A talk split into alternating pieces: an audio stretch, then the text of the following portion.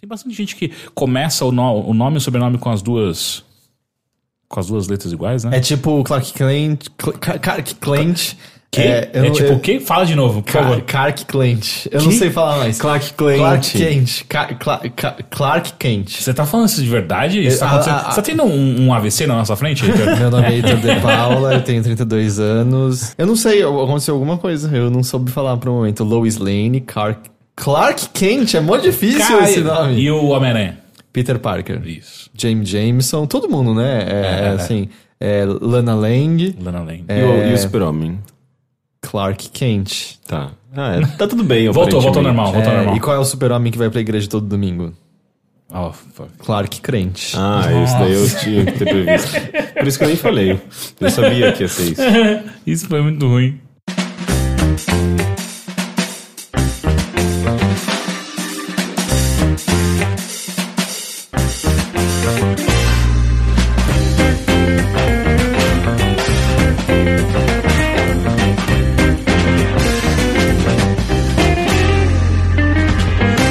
Imagina se a gente. Tá, já pensou um de nós ter um AVC assim? Cara, melhor audiência que a gente teve no YouTube, Tipo, tranquilamente. As pessoas ia- sabem que ia mandar superchat pra pagar a ambulância. Não, é, do tipo assim, se não fosse eu, eu ia comer McDonald's todo dia pra reproduzir, pra ter o efeito viral de novo. pra quem sabe a gente tô conseguir abrindo a, o drive aqui a já. audiência tão desejada, né, alçar, alçar as alturas. Assar. Então, antes de começar, eu vou fazer do jeito mais coxinha possível, porque daí a gente não tem erro, tá? Esse podcast é um oferecimento de Guilherme Xavier Silva e Leonardo Mendes, que são nossos apoiadores no apoia.se barra overloader, que por apenas menos do que uma passagem de ônibus em São Paulo, você nos ajuda muito. E eu tenho Por usado essa- apenas menos que uma passagem. Quanto custa uma passagem de Quatro ônibus? reais. Ok, eu tava com medo que você não saberia. Não, quatro. Eu voltei a usar ônibus agora porque eu é, é muito rápido ir pro meu trabalho de ônibus, de casa. Eu tô chocado, quatro reais. E lembra quando a gente tava nas ruas por 3,20 era um roubo?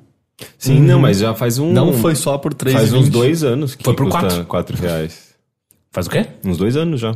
Sério? Quatro reais. Não, dois, dois não.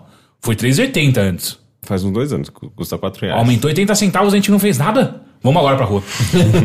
Não, é- não era, não era só pelo, pelo por valor de dinheiro, Eu gente. sei. Era por um monte de... É, valor de dinheiro é ótimo, valor É, de e saiu uma notícia louca hoje, que é do tipo, 5% da frota de ônibus é responsável pela maior parte da poluição que vem dos ônibus em si, porque são 5% mais velhos e coisa do tipo. Que, que bom, eu É. fico feliz em escutar esse tipo de coisa. Porra. Mas enfim, você pode nos ajudar com 4 reais ou menos por mês e vai fazer esse podcast sempre ter pessoas sem AVC. Ou se alguém tiver AVC, que a gente consiga cuidar dessa pessoa. O Teixeira continua nesse método, assim, caos de ele agradece, ele não apresentou a gente, ele não falou o nome do Mas podcast. primeiro, primeiro eu falei, eu primeiro agradeci as pessoas que estão ajudando a gente a existir, cara. Agora eu vou falar por que a gente existe, quem que nós somos. Entendi. Ok, ok. Dessa maneira eu até vejo lógica. Que É. eu sinto que vai ter um dia que vai começar você e-mails e eu não sei o que tá acontecendo. Tá aí uma coisa que eu poderia fazer, né? Você vai me desnortear. Eu funciono de maneira muito. Na verdade, não, não funciono de maneira muito rígida e regrada, não. Eu Não. aceito. Injeta causa em mim, Teixeira. Eu vou, eu vou dançar com você, é isso que eu vou fazer a partir V- de vamos injetar o caos então. Você pode enviar um e-mail para overloader. e ainda eu falei errado o Sim, e-mail. sim. Então tudo bem. Olá, e este é mais um Bilheteria, o seu podcast de cultura do Overloader. Meu nome é Caio Teixeira, estou aqui com.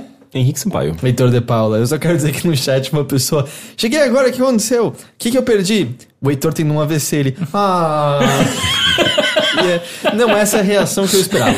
Não é a reação que eu achava que você teria, Ulisses. É... Caras, como vocês estão? Como foi a semana de vocês? Você tava falando que seu fim de semana foi esquisito? Foi esquisito. Por quê? Porque eu fiz algo que eu não fazia há muito, muito tempo. Eu fiz algo meio, meio, meio jovem de sair na sexta-feira e me embebedar. Eu, eu, não- foi estranho de Faz fazer tempo que isso. você, que você, que você fazia isso? Faz. Faz bastante tempo que eu não faço isso. Ah, porque, basicamente porque minha- minha- minhas, minhas ressacas hoje são de 48 horas, onde eu fico me sentindo lixo, eu quero morrer. É, porque antes, pelo menos, as ressacas, quando eu era mais jovem, elas eram uma bosta também. Eram menores, mas pelo menos eu não me sentia um lixo com vontade de morrer. Eu só ficava tipo, ah, que Ah, não? bosta. Não. Porque eu me sinto assim o tempo todo, só mesmo sem a ressaca. Heitor de Paula. E aí, ah, mas só que, cara, é- essa foi tipo uma noite meio muito louca, saca? Eu fui no Pie in the Sky, que é um, é um restaurante É, que eu eu, tenho. eu aprendi pelos seus stories. O cara um dia fechou o bar e começou a dar bebida na boca de todo mundo de graça e... Eu não falei isso, falei. Eu, eu tô Você tá tomando liberdades teatrais, poéticas. é.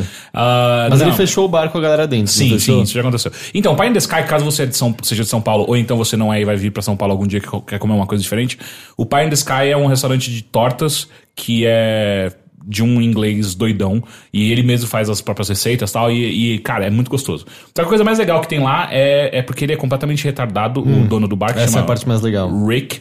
E, e ele sempre trata muito bem eu, eu e a minha namorada e tal. E aí, nessa sexta-feira, a gente levou um casal de amigos nossos. E, cara, a gente comeu, e aí o Rick tava lá conversando com outras pessoas que estavam no bar, e a gente comeu, foi muito bom, e a gente começou a beber. E a namorada do Rick, ela é a única pessoa lá naquele bar que sabe fazer o, car o. E fazia muito tempo que eu não tomava A Irish Car Bomb é a cerveja com a dose de- do copinho dentro, é isso? É a, é a cerveja, uma stout, pode ser uma Guinness, pode ser qualquer outra cerveja. É uma Guinness com um shot de Jameson e um shot, e um shot de, de whisky, né? Que é ge- geralmente Jim Beam. Eu achava que era proibido tomar isso depois dos 18 anos. Pois é. Quer dizer, Nossa, mas peraí, é, é cerveja, whisky, Jameson é o quê? Jameson é, o, o. Não, whisky também? Não, desculpa, é Baileys. Ah, Bailey. Baileys é um licor. É, licor de chocolate e whisky, e aí você solta o, co- o copo de, de licor de chocolate dentro, e aí você tem que virar um- tudo de uma vez só. Por que, que tem que virar? Porque é o Irish Car Bomb. Eu Não, você pode- você não, pode não, mas tem, tem um motivo de sabor. Porque o, a cerveja e o uísque, quando você joga o, o, o licor de chocolate, ele meio que talha. Fica nojento, você não consegue beber desse negócio inteiro. Ah, então daí, beleza. Aí, Mas é saboroso, pelo menos? é, é gostoso. Mas é que quando você tem que tomar um pint inteiro, é um pint, né? É, não, é a estufa, né? Pra É, cacete. Sim. E aí a gente tomou. E, porra, esse casal de amigo meu, eles chegaram a avisar, tipo, cara, a gente, quando a gente, a gente não bebe muito, mas quando a gente bebe, vira a chave, a gente fica bêbado de verdade. É verdade. Eles ficaram muito bêbados, muito rápidos, assim. Eu fiquei muito assustado, saca? Tipo, a menina começou a passar mal, ficou no banheiro o tempo inteiro. E aí o cara tava comigo, a gente ficou conversando com o Rick muito, uma boa parte do tempo. Daí deu uma meia-noite mais ou menos, tipo, ah, vamos embora, né? Já só tinha gente no bar já essa hora. Aí a gente, porra, Que bar é dorme. esse que fecha meia-noite? É porque não tinha mais ninguém. Não é que tava fechando, mas é que foi só tipo, ah, eu acho que o Rick quer ir dormir, saca? Não, mas é bem comum, viu? É? Sim. É. E é no meio, e, e, assim, o bar ele fica no meio da, do, de um bairro bem residencial ali na Pompeia, ali em Perdizes. Então, tipo, cara, é envolto de, de prédios e Ah, por aí tá. vai. Então, tipo, o lugar que o Psyu até. É, não, te- não- tanto teve uma hora que ligaram lá, porque a gente tinha colocado muito alto o som, e aí ligaram pra, pô, baixa aí. Ah, e aí a gente foi pra casa, a gente pediu pra esse casal, de, ó, dorme lá em casa. Eles não estavam dirigindo nem nada, mas, puta, pegar um, um- um Uber a essa hora, mora longe pra caralho. Tipo, dorme em casa, é nóis. Maluco. Aí eu falei, deixa as meninas dormirem na cama, porque eu só tinha uma cama, dorme na cama, e eu durmo na sala. eu vou- alguém vai ter que dormir no chão. Então eu durmo no chão, porque eu sou um bom host, e o, o amigo meu, ele dorme no, no sofá. Só tem um sofá. Só tem um sofá. E aí, meu irmão. Mas por que não dormir? São dois casais. Os casais podiam dormir juntos.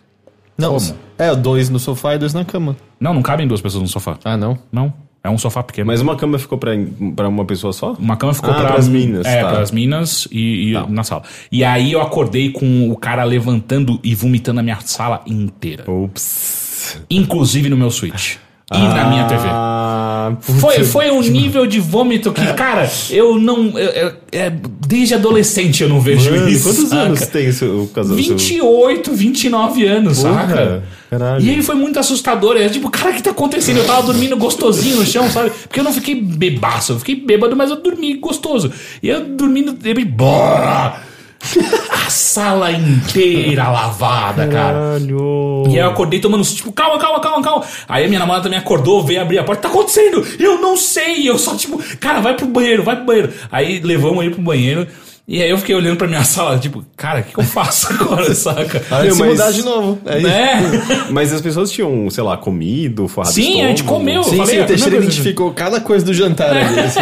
Mas a gente comeu, a gente chegou no bar, a primeira coisa que a gente fez Então foi acho comer. que eles beberam algo muito E não forte. foi, foi só o Irish Carbon que não é tão forte assim. E foi só cerveja. um drink. É, eu ainda tomei mais dois shots de whisky que o Rick me deu de graça. Você não vomitou uma vez na, na casa de uma pessoa muito importante de uma empresa? Sim. Ah. É, mas, mas eu misturei muita coisa. Ah, ok. É, e aí eu falei, beleza, tá, então é o seguinte, vai, vai pro banheiro, termina o que você tem que fazer lá e depois vai dormir. E aí, tipo, eu e minha mãe, a gente olhou pra ele e falou, cara, deixa ele dormir na cama agora, né? Porque, porra, zoou. E aí entrou no, naquele não, nível. Vai, vai melar a cama inteira. Não, porque daí, tipo, cara, vai pra cama, depois a gente troca tudo, isso aqui, a roupa de cama é nós, a namorada dele colchão. capotada. E aí, e aí foi muito bom, porque daí, eh, dormindo, daí eu e a minha namorada limpando a, a, a sala, dando risada, porque, tipo, cara, que merda, né? Vou fazer o que agora? De repente, blé, na minha cama. Eu, ah, não. É claro que isso ia acontecer. É óbvio que isso ia E acontecer. aí, tá, beleza, vamos levar pra tomar um banho agora. Peguei o cara, vamos tomar banho. Daí, Daí ele não queria boa, levantar, ele queria andar só, só, só, só de joelhos no chão. Puta que pariu, ok. Aí eu tirei a camiseta do cara, tipo, vamos lá. Você teve que dar banho nele. Aí eu tô levando ele pro banheiro, liguei o chuveiro e não vou entrar. Tipo, não faz isso comigo, sabe? Tipo, a gente não tem essa idade mais. Não, não vou, não vou, não vou.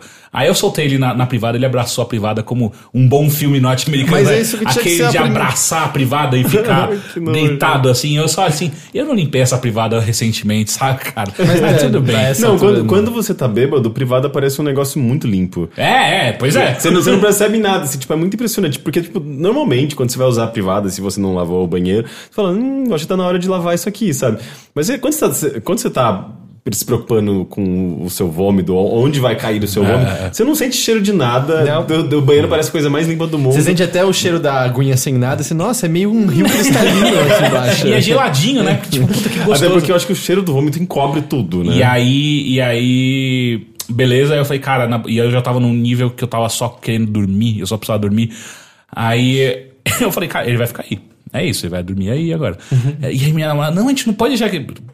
Watch me, eu vou dormir, eu tô indo agora. Mas e a namorada dele dormiu do lado do Capotado. vômito? Não, ela- é, então, porque ele vomitou só um pouquinho na beirada da cama, assim, saca? Uhum. Não foi tanto assim. É. E aí, e aí, cara, é, eu voltei pra sala e fui dormir. Aí capotei. Aí eu acordo com ele se despedindo, era tipo 5 da manhã, decidiram ir embora. E aí a minha. A, gente minha, causou é, demais, A minha vamos acorda embora. assim, tipo, você viu as roupas dele? Eu. Quê? Como assim as roupas? É, não, porque ele tá sem camiseta e sem o agasalho e sem. Ué, Não sei, ué. Tipo, eu tirei a camiseta dele, só que nessa hora nem veio na minha cabeça. Tipo, eu não sei onde tá. Eu sei que em algum momento ele tirou a camiseta aqui. E aí no final não encontramos. Será que ele jogou pela janela? Então, todas as, a gente ficou- pensando, Mas né? tem, tem tela Exato, todas as, minhas telas, todas as minhas janelas são teladas. Aí procurou embaixo da cama, não tava embaixo da cama. Procurei Ele atrás do sofá. descarga na camiseta. Exato, eu pensei, porra, se ele tivesse dado descarga na camiseta, ela não teria descido, teria É, entupido. teria entupido a privada. É, então isso não aconteceu também. Mas Eu dá falei, pra empurrar por baixo da tela se ele quisesse muito. É exato, e, tipo, em que mentalidade que a pessoa Assim, tem que estar, eu tipo, vou- eu vou jogar fora Eu isso vou aqui. apagar as evidências. Enquanto a minha sala, cara, tipo, eu limpei vômito dois dias da sala ainda. o Teixeira nunca vai saber quem vomitou. né? E aí, no final, foi isso, tipo. O cara vomitou na minha sala inteira e, e- e- e não tem roupa. ah, e aí. Ele foi embora com o agasalho da Bia. Nossa, isso parece muito roteiro de um filme do Seth Rogen. Exato, sabe? Tipo, eu tenho 32 anos e não tenho mais idade pra ter esse tipo de noite, Nossa, saca, não, eu cara? acho que nunca ninguém vomitou na minha casa e eu não ia saber o que fazer. Eu ia jogar um esfregão na mão da pessoa e falar, se vira, cara. A eu última vou- vez, eu lembro muito claramente de uma vez que aconteceu, só que eu tinha 19 anos e tudo bem, porque todo mundo envolvido tinha essa idade, que vomitaram na casa do meu pai, quando eu morava com ele ainda. E o que eu fiz com a pessoa que vomitou, que estava completamente bêbada, eu peguei um, um esfregão, uma, um balde com água, eu falei, parabéns, agora você tem. Você vai, você vai curar sua ressaca limpando o seu próprio vômito. E empurrei dentro do, do banheiro, pelo menos tinha vomitado no banheiro também. Mas enfim, foi Bom, doido. Eu já sei o nome desse podcast. Ah. É Pai in the Sky e na TV. Nossa, ninguém vai entender o título até escutar, mas tudo bem, eu acho que ele, ele é o suficiente. E essa foi minha sexta-feira. Hum, ótima, ótima sexta-feira. Pois é. É. Eu me lembro de uma É. vez que eu, que eu desmaiei no banheiro. e eu acordei. Você desmaiando, mas não era o seu banheiro, era o banheiro da onde? Era o banheiro do meu ex-namorado. Eu desmaiei no, no banheiro. Mas desmaiou de eh, bêbado ou desmaiou? Porque uma amiga minha desmaiou fazendo cocô e quebrou a perna. Desmaiei. Que? Eh, Não, pera, essa história é mais Não, não, interessante. calma aí, calma aí. Não, Não, ele tá não, tá. roubando meu, protagonismo. Para, chill. É que ela quebrou a perna fazendo cocô, Não, ele, cara. ele acabou de inventar isso. Eh, Não, vocês dois conhecem a pessoa. Eu sei, eu já ouvi essa história. Inclusive, eu tava num podcast eh, em que essa história foi mencionada. Eh, se Ah, eu lembrei. um episódio, eu não me lembro o episódio. Mas continua. não, eu- eu- a gente tinha bebido bem pouco, na verdade. E eu não sei, eu acho que eu devia estar com algum problema, não sei, não fui no médico, não- enfim, é assim que, que funciona. E, e eu desmaiei no banheiro E apaguei, assim, não percebi nada. Daí eu acordei, talvez, provavelmente, sei lá, um minuto, dois minutos depois, com a mão dentro da privada. e eu, tipo. Imagina você acordando assim, tipo. Bom, é assim que eu perdi minha mão. É. eh, de manhã, sabe? Tipo, a sensação de despertar, sabe? Mas tava na aguinha a mão? É, então, e eu fiquei. Você não se mijou por minha conta mão, disso? Minha mão tá molhada. Porque tem a história que se você põe a mão da pessoa dormindo no copo d'água, ela faz xixi. Então, mas Ah, eu, então, nunca, eu não sei se é não. verdade. Eu nunca É, testei, eu nunca testei. Mas enfim, e daí ah, eu acordei, percebi que minha mão tava lá, eu fiquei um bom tempo lavando a mão. Ah, daí eu saí do banheiro meio desnorteado, não entendendo muito bem o que aconteceu, e eu desmaiei de novo no caminho pro quarto dele. Caralho! Foi, eu, eu, eu contei essa história pra É, mas eu acho que vocês. você não falou que tinha desmaiado duas vezes. Foi, foi inclusive o dia que eu decidi tirar meu, meu alargadorzinho, porque. Que era o que tava causando desmaio. É, exatamente. Apertou. Não, é que eu, eu caí, eu acho que com a orelha no chão, não sei, e daí cortou, sabe, a, a parte de trás deu. Eu nunca desmaiei, não sei qual é a eu sensação também de acho que eu nunca desmaiei.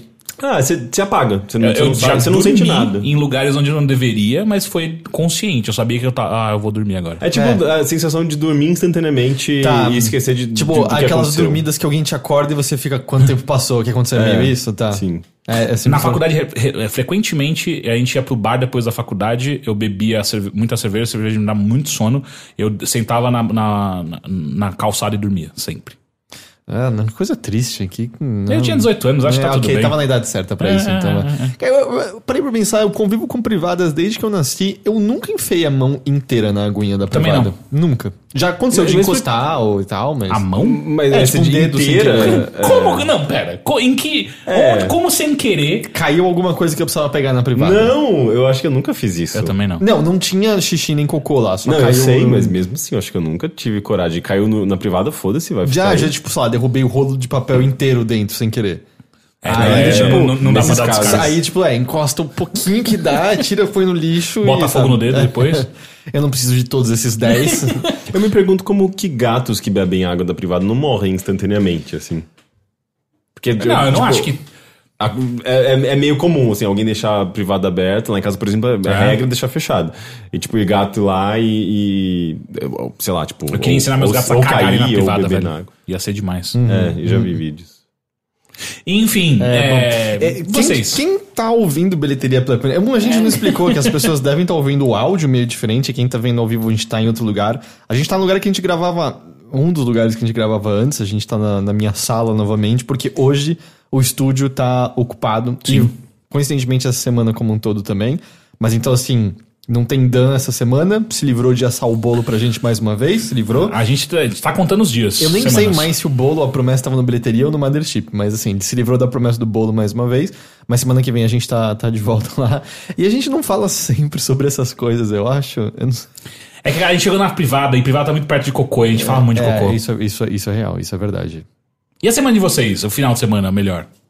Foi tão diferente quanto o meu? Não, o meu foi pacato e de boa, foi aniversário É? do meu pai. Parabéns. Não, do meu pai. Parabéns. Ok. Você é seu pai. E. Não, fora isso, meio do tipo, não fazer muito, nada muito absurdo, nem nada do tipo, não. Você viajou, Rick? Você tem viajado bastante. Não, não, eu só fui na Etna e depois num churrasco. Foi, foi legal, Foi legal. foi legal. Então eu quero começar com você, Rick, já que você tá tão animado assim. O que, que você fez que você quer compartilhar com a gente? Assistiu, leu? Ah, sim. Eu- é, atualmente eu tô vendo Wild Wild Country, que vocês já comentaram. Hum, eu tô, qual episódio você tá? tô no quarto, indo pro quinto. É, Já virou uma zona já. é tá, tá uma zona. É, eu tô amando essa série, tipo, eu não imaginava que seria, que seria tão incrível. Porque, tipo, é uma história muito, muito maravilhosa. Muito E é, é esse o lance, né? Ela é real e ela vai ficando cada vez mais. Não, não, isso não pode ter acontecido. Isso Não, não, é não possível, tem como é. eles irem até esse ponto. É, não, não, não. Não, e, e as personagens são incríveis e ambíguas. E é muito legal porque, tipo, é é uma história tão boa que não existe necessariamente um, um lado bom, um lado ruim. Assim, todo mundo é, é igualmente complexo, sabe? Ah, Tanto é que, tipo, tem horas que você tá, digamos, torcendo por um lado, de, de- repente você fala, não, não é possível, sabe? Tipo, é- é- eles pareciam tão mais legais do que Sim. isso. É, então, eu acho que. Porque essa história, ela, ela já tinha sido contada, eu acho que ela deu uma grande popularizada. Eu nunca porque- tinha ouvido, sabia? É, então, eu tinha ouvido num. O 99% Invisible tinha abordado num episódio, mas assim, o, que, o meu ponto é. Se qualquer um fosse pesquisar a fundo, não é que essa foi a primeira vez que ela foi Assim. contada. Obviamente, Netflix, proporção. Mas o que eu acho o valor dela é justamente isso que você tá falando, de a perspectiva são de pessoas que estavam participando lá. E algumas delas com o viés ah, completamente ainda dentro da mentalidade do culto, Exato. né? Dentro da mentalidade de o cara era um ser divino, a gente fez o certo. Sim, mas e- o que eu acho mais legal é que uh, uh, a, série ela, ela mostra as perspectivas diferentes, inclusive, tipo. É, é, é interessante assim, você ver é, a perspectiva de quem fez parte daquele culto. É, daquela, daquela, daquela cultura, eu diria, assim, né, daquela comunidade, e até hoje, sei lá, tendo um nível de, de reverência muito grande, lembrando com memórias no- nostálgicas, sabe? Tipo, aquilo fez bem para aquelas pessoas de verdade. E, e, e é muito legal, assim, porque, tipo, é, pelo menos os primeiros episódios, né, que explora é, é, a razão daqui, daquilo tem, ter se tornado um movimento tão grande, sabe, num momento ali de, de, de, de pós-guerra, foi, foi, foi, né, tipo, depois da guerra do, do Vietnã. da- do Vietnã, é, que é justamente aquele momento em que as pessoas estão tão... é, descrentes com a realidade que elas vivem, elas estão tentando buscar um, uma nova, um novo estilo de vida e aquela al- alternativa uh, aparece. E, e, de fato assim tipo muitos valores que eram uh, defendidos pelo, pelo movimento lá do, do, do Osho, uh, tipo, indiano, do Bhagwan, é, era muito progressista, sabe? Tipo, de. de A maneira é, como lidava com o aceitar sexo, É, a sexualidade. Amor. E era, é, e era uma coisa muito. Tem, tem, tem um, um lado bonito em tudo aquilo, sabe? Tipo, uma mistura de, de hinduísmo com. com é, budismo, é uma coisa religiosa que. é, é, que parece que sai um pouco da, do campo religioso e atinge um, um, um status mais social, sabe? Tipo uma... É que assim, a sociedade naquele ponto tava falando de maior Uhum. liberdade sexual, né? Não, não existiu num vácuo esse momento, mas é muito um momento em que essa sociedade americana ainda tá sofrendo com as consequências da morte do sonho americano, né? Com certeza e tal. E vindo de uma década. Começa nos anos 70, é isso? Sim. Tá vindo de uma É, década. Na verdade, o, o, ah, o começa a crescer na Índia mesmo no finalzinho dos anos 60 e no começo dos anos 70. Mas pega, sabe, Estados Unidos tá vindo da década de. É a mo- a morte do Martin Luther King, movimentos civis, é o morte do Kennedy também, nos anos 60, não é? Então eles estão vindo tudo disso, assim, e você vê a- as pessoas quando se apresentam, a- as, eh, as que acabaram se juntando ao culto, quando se apresentam, elas estão completamente desprovidas de significado, né? Elas estão desesperadas por alguma coisa que diga algo a elas, né? E é curioso como precisa ser algo de fora, né? Uhum. Algo que vem da Índia, que as pessoas não entendem muito bem aquela cultura, não entendia até então. E, e algo externo, né? Que, tipo, é uma alternativa externa. É uma... Eu tô aqui, sei lá, o Brasil tem um pouco disso, né? Tipo, de, eh, de pessoas de fora que às vezes vêm pro Brasil, fica encantado com a nossa maneira de socializar. o exótico, Com- né? É, tem O- essa coisa exótica, e, né? E existe uma, vamos dizer, uma pitada de preconceito no sentido, assim, digo, de, de desconhecimento. Falta de informação, né? Exato, de Falta de desconhecimento, conhe- porque Exato. existe essa coisa de, não, se vem da Índia é místico, eles Se têm é que saber... oriental logo. É, eles têm que saber algo que eu não sei, sabe? Esse cara com certeza tem conhecimentos que eu não possuo, mas é uma. Eu acho que ela é australiana, ela, Sim. ela fala muito claramente, tipo, ah, eu casei, eu tive filhos, todo mundo me disse que isso deveria ser a plenitude, e eu olhei pra essas coisas e eu não me sentia feliz com nada disso, né? Ela diz muito claramente, assim, tudo que disseram pra ela que deveria levá-la à plenitude da vida fez com que ela só se sentisse vazia, né? Então. E ela, ela inclusive, essa, essa, essa mulher, ela tem um, um, um- um papel muito importante em toda a série, assim, sabe? Tipo, você vai. Você, não chegou nesse ponto ainda, mas você vai ver como esse personagem é extremamente importante. Quando parece só que a gente tá pegando um dos. Uma das pessoas que, tipo, ah, trocou a vida convencional pra, pra seguir o Baguan, ela se mostra um personagem muito maior. É, é bem legal. Uhum. É, é, a Sheila é a minha personagem favorita dessa série. Ela eu acho incrível. Tá viva. É, é, sim, é. Ela, ela- é muito legal como eles conseguem mostrar a partir dos vídeos filmados na época. A Sheila é, é, que parece a Chiquinha. É, é. Ah, na época, né, tipo, vídeos, eh, tipo, ela, ela aparecendo em programas de TV, ela in- interagindo com o Baguan e tudo mais, e, e ela atualmente dando a perspectiva dela de hoje, porém ainda assim refletindo muito do que os, os próprios vídeos estavam mostrando ali, né? E é uma personagem incrível, assim, o quão determinada ela era e o quão agressiva, né, né, tipo, e, e inteligente pra caralho, assim, tipo, dentro do, do- do- daquele, todo aquele contexto, e contexto político até, né? Ela começa a se tornar cada vez mais um, uma representante política daquela, daquela comunidade.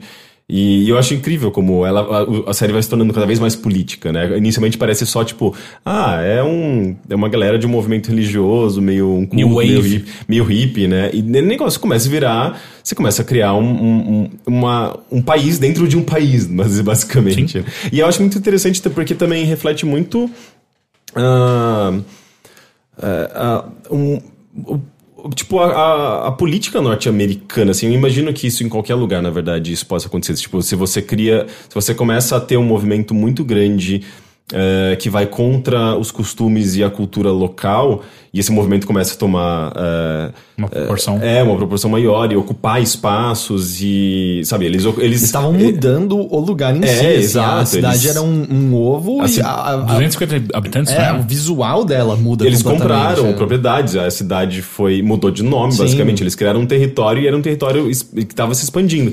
Isso, É. isso eu acho que é- pode ser- se tornar uma ameaça para qualquer país. Claro. Mas aí que tá. Eu, eu, eu não tenho certeza, porque, tipo, ali a gente tá vendo justamente um caso no qual você vê isso nos Estados Unidos. E, especialmente numa comunidade muito conservadora, né? Do interior, o Rednecks. Então é.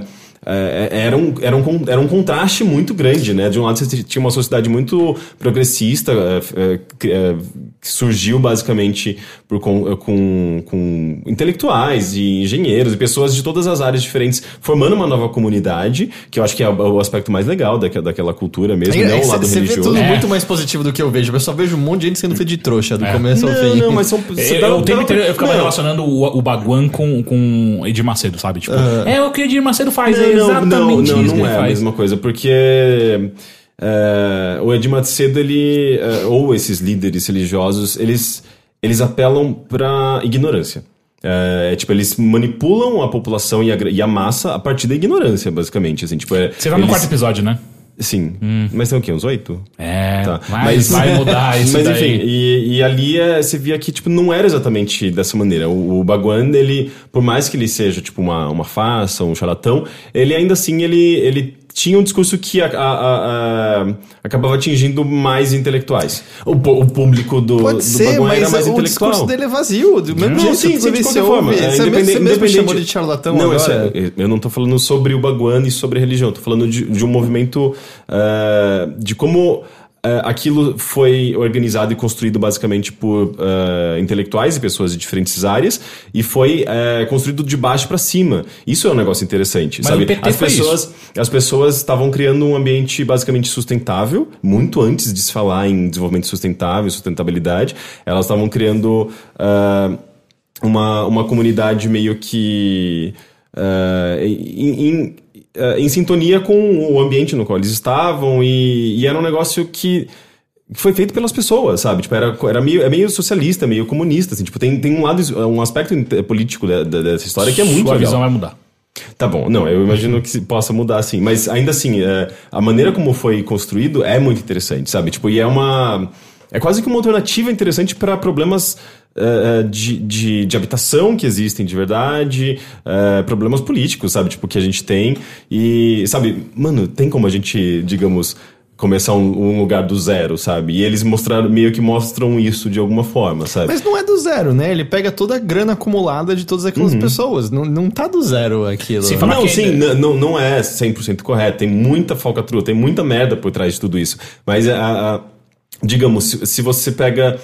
é, o, pegar esse aspecto é, coletivo, sabe? O coletivo trabalhando em conjunto para construir uma coisa que eles realmente acreditam, independente de, daqui- deles estarem sendo, é, sendo enganados para acreditar naquilo. Não, mas eles acreditam e, e, e tem essa força coletiva de comunidade, que é, um, que é algo muito positivo, na verdade, para qualquer, sei lá, é, independente da, da- de como isso foi, foi, foi erguido, sabe? Mas tem esse lado comunitário positivo.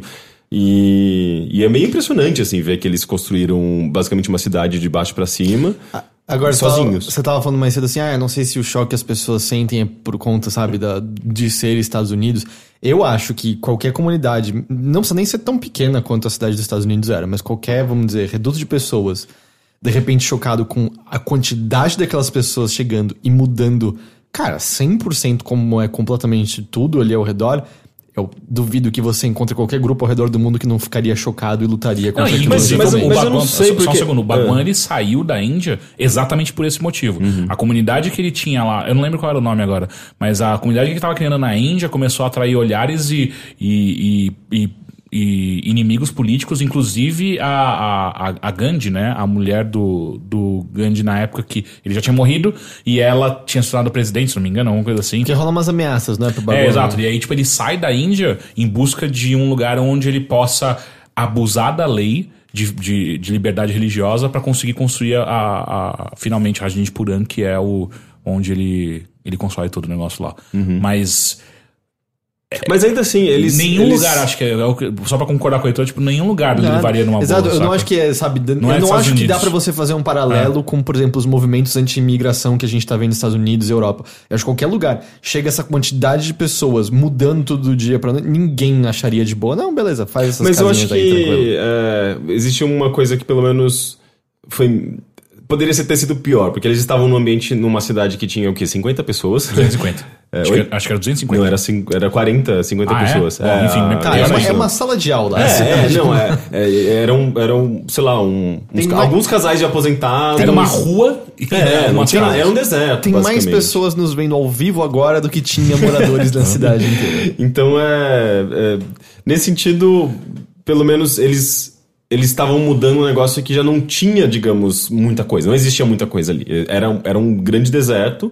Eles, era um rancho que eles compraram. Só que e você lembra- começou a afetar a vida dessas pessoas. E essas pessoas é, acabaram chamando a atenção de outras pessoas maiores. de- então, mas acho que aí né? é uma das coisas onde mora uma das coincidências que, que mais prejudicou, de um ponto de vista, o Rajneesh Puran, que foi o, onde eles compraram essa residência era ao lado do, do, do fundador da Nike. Da Nike, sim. E aí é onde. É, é, é, é a única pessoa que tem de fato um poder político que pode. E é ele que começa, é um dos- uma das pessoas que começa a empurrar senadores e, e- e deputados norte-americanos pra, tipo, porra, tem que tirar essas pessoas aí que são um monte de louco. Mas se fosse só aquelas pessoas daquela, daquela ruazinha que era aquela cidade, eu acho que deveria teria demorado mais pra se tornar um. Sim. Mas enfim, eu tô achando um estudo antropológico, demais, é demais, sociológico é demais. maravilhoso, assim, é incrível. É, A edição, a edição é, desse não, negócio a edição é maravilhosa. A, maneira, a pesquisa, como É, eles é. reconstroem a, toda o drama mesmo que eles vão construindo, a tensão que eles vão construindo, a narrativa é incrível. é, eu tô, tô impressionado com esse documentário. Enfim, vou continuar assistindo. É, e eu queria comentar sobre uma peça que eu assisti na semana retrasada, na verdade. Eu esqueci de falar na semana passada, mas ela tá em cartaz ainda. Ela fica em cartaz até dia 29 de julho no Sesc Bom Retiro, aqui em São Paulo. É é uma peça de um diretor chamado Alexandre Dalfarra, que ganhou, acho que, eh, prêmio ESSO. Prêmio Shell? prêmio ESSO é ótimo. Essa Quase nem lá. existe mais. Não, né? prêmio S é de jornalismo. Ah, é verdade. Mas essa existe ainda, o posto prêmio- ESSO? Não, o prêmio S existe. ESSO o é o, é o quê? É um... Eu não tenho certeza. Era um jornalista? Era um... Não, não. Vocês têm visto uma maior aparição? Porque assim, tem postos, a gente não é patrocinado por nenhum posto aqui, mas tem os nomes que você reconhece sempre. Ah, Ipiranga, Shell, BR, Ale, pelo menos aqui em São Paulo. Vocês têm visto, pra quem também mora em São Paulo, cada vez mais um número maior de postos de nomes que você nunca ouviu falar na vida, que só parece que só tem um, assim, do nada? Bandeiras inexistentes. É, eu vi um outro dia que era Chu, C-H-U. É, não, não tenho visto. Cara, eu sinto que toda semana eu tenho encontrado É. um posto que eu nunca ouvi antes e eu olho, Atibaia tipo, tinha muito disso. Que porra de posto é esse que eu Nenhum nunca ouvi posto de Atibaia era. Tipo, tinha um Shell que era na frente da cidade, era o mais caro do mundo. E aí o resto era tudo. Eu não Eu sei. queria ver se alguém mais reparou nisso. Tem, tem alguma coisa acontecendo, Algo- cara. algo está acontecendo.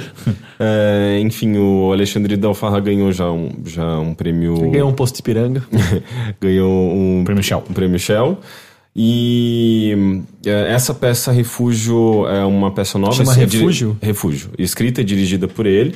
E, e se você gosta, sei lá, de David Lynch, essa peça é, é, é algo muito próximo daquilo que você vê nos filmes ou nas, nas séries do David Lynch.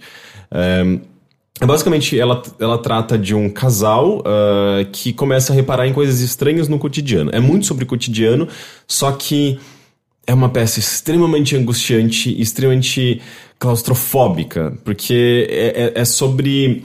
É sobre basicamente o, o cotidiano ah, se desconstruindo, talvez é, é, metaforicamente, mas é sobre uma, uma confusão e a falta de conexão entre as pessoas e lacunas.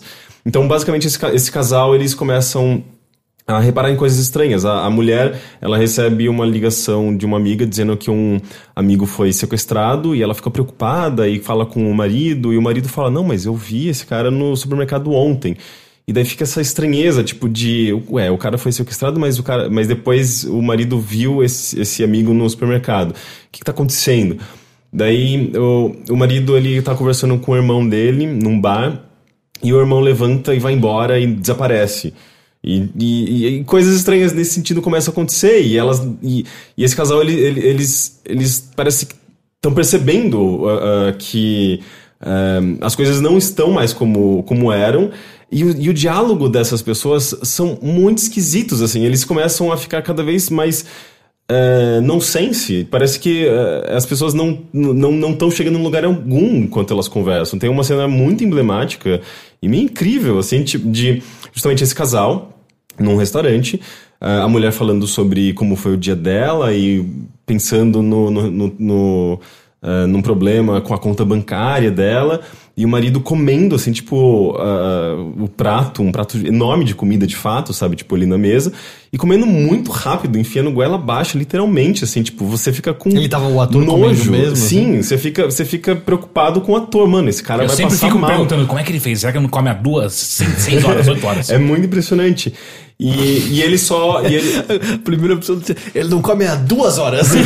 É duas horas. Você viu sem comer duas horas, eu fico assim. não, mas, eu- mas é, é uma técnica bem incrível mesmo. Porque, Duas horas, é. Eu não consigo. Porque eu imagino, tipo, ele tem que fazer Jejum. que é uma, uma, duas apresentações por dia, e aquilo é, um- é mais do que uma refeição, e é Bom, uma é, refeição muito ele mal não- digerida, porque o cara tá enfiando tudo na boca engolindo. E será que sabe? tá quente? Às vezes ele vomita depois. É, Às vezes ele vomita depois. Mas enfim, ele, Às vezes ele come de novo o que ele vomitou antes. Ele- É uma forma de vomitar mais rápido ainda.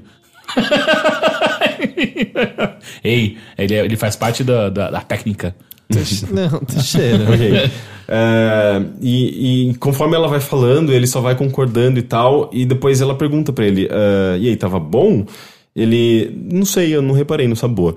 É, Eu fazia isso às vezes, eu acho. Não, e, mas o que eu sinto é, é muito sobre. Me parece muito. quase que um. é, uma maneira diferente de você falar que a gente consome muita coisa ao mesmo tempo e não repara naquilo que a gente tá consumindo. A gente nem reflete, a gente não para pra pensar no que a gente tá consumindo, sabe? A gente só consome porque. Eu não sei exatamente, mas sabe, Tá, tipo, tava em destaque ali no Netflix, deixa eu ver esse negócio então, aqui. a gente não, não, não presta atenção, a gente não tem eh, eh, um respiro, sabe? É só um monte de estímulo e. Enfim, e é, e é muito sobre isso essa, essa peça, sabe? É sobre. A é meio que um questionamento da, da rotina, um questionamento da nossa vivência, da, da- das conexões que a gente faz. E, e, e- ela é. A, a peça em si é muito esquisita. Ela chega um momento em que ela adiciona um segundo ponto de vista. Porque ah, uma, uma projeção projeta no cenário. Ah, o que está acontecendo ali, só que de um outro ponto de vista, alguém deve ter uma câmera e você fica, eles estão sendo observados? Isso é Ou- bem, é bem aquele filme do Lynch mesmo, Sim, né? O- também, é, né? O A Estrada Perdida, tem o, cachê, Cachê. também que, que, que me lembra. E, e começa a ficar muito sinistro, sem falar que tem uma música constante, bem baixa, mas meio perturbadora, sabe? É Tipo, tudo de- você- todo mundo só vendo o palco de um ponto só ou é- são os atores no meio de todo mundo? É, não, é no, é no palco normal, é, mas tem um lance envolvendo a plateia, eu não vou dar spoilers, mas tem um lance envolvendo a plateia, porque quando você Ah, entra... ele- Não, não, não, não, não, não tem envolvimento com o público, é Ah, só tá. a plateia em si, é só a- a, Não tem público, só a plateia. Não, é, é tipo, você entra eh, na, na- no, no teatro em si, você vê que tem algumas cadeiras marcadas. Ih. E, e, e quando a luz se apaga, algumas cadeiras ficam iluminadas. Eh, então você. Você tem que fazer alguma coisa. Eu É, odeio não, quando eu não, vou pra, não, não pro tem. teatro eu tenho que levantar e fazer alguma coisa. Não- tem que tem. comer muito. tem que comer muito. E aí eu, não- eu comi duas horas. Não menos. tem, não, pode, pode, pode assistir tran- tranquilo, eu também detesto esse tipo de É, eu interação. também. Eu me sinto só constrangido. É. eu Não, mas sinto- eles, eles utilizam isso para talvez gerar ah, algum grau a mais de reflexão, porque envolve esse- essa questão, tipo, do observador, do. eh, tipo, é meio que ele quebra um pouco essa, essa barreira, sabe? E é interessante. É, e a peça vai ficando cada vez mais esquisita, sabe? Tipo, o cenário que é, ele vai se transformando, assim. Tem vários ambientes diferentes e é tudo meio que utilizado. São. Uh, são meio que peças de madeira que se dobram, desdobram e criam os- outros ambientes. Mas ele vai, ele vai meio que cada vez comprimindo cada vez mais essas pessoas. Tipo, é como se fossem paredes pressionando essas pessoas, esmagando ela de algum, elas de alguma maneira. E o cenário vai ficando cada vez mais claustrofóbico. a- o ambiente é cada vez mais angustia- angustiante. Parece cada vez mais um, um bunker de, de- Sabe, tipo, quando as pessoas fogem da guerra e se enfiam naqueles bunkers subterrâneos. Uh, sabe, tipo, a casa começa a parecer isso, sabe? E, e, os- e, e a, a lógica das, das pessoas começa a, a- a se desfazer, sabe? As coisas começam a ficar cada vez mais esquisitas. É uma peça que não tem, digamos, uma, um significado, assim, concreto. Ela Tem que no final, tipo, ela não se a gente vai explica. revelar isso aqui. É, pra- exato. pra- Ela não se explica. Ela sabe, você precisa eh, refletir sobre o que você acabou de ver pra você conseguir entender alguma coisa, porque tipo, ela não é, não é uma peça fácil, mas ela é muito. eh, ela tem um suspense maravilhoso, ela tem uma. Uma, ela te intriga muito, sabe? Ela te deixa muito. Que porra que tá acontecendo, sabe? De uma maneira gostosa, sabe?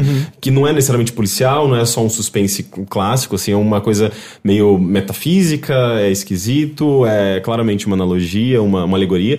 É, e feito de uma maneira muito legal, sabe? Tipo, esse lance com a câmera e de ter pontos de vista e de dar uma sensação de que eles estão sendo observados. Isso é muito legal também.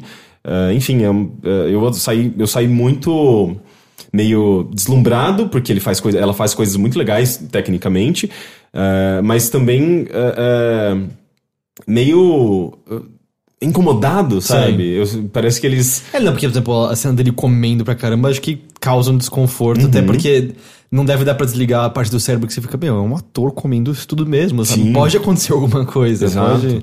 Mas eu acho que ele te deixa muito desconfortável com, eh, com essa reflexão do, do cotidiano, com esse, essa, eh, essa quantidade de informações que a gente tem. E, e, assim, eu- a série em nenhum momento ela, ela traça paralelos com redes sociais.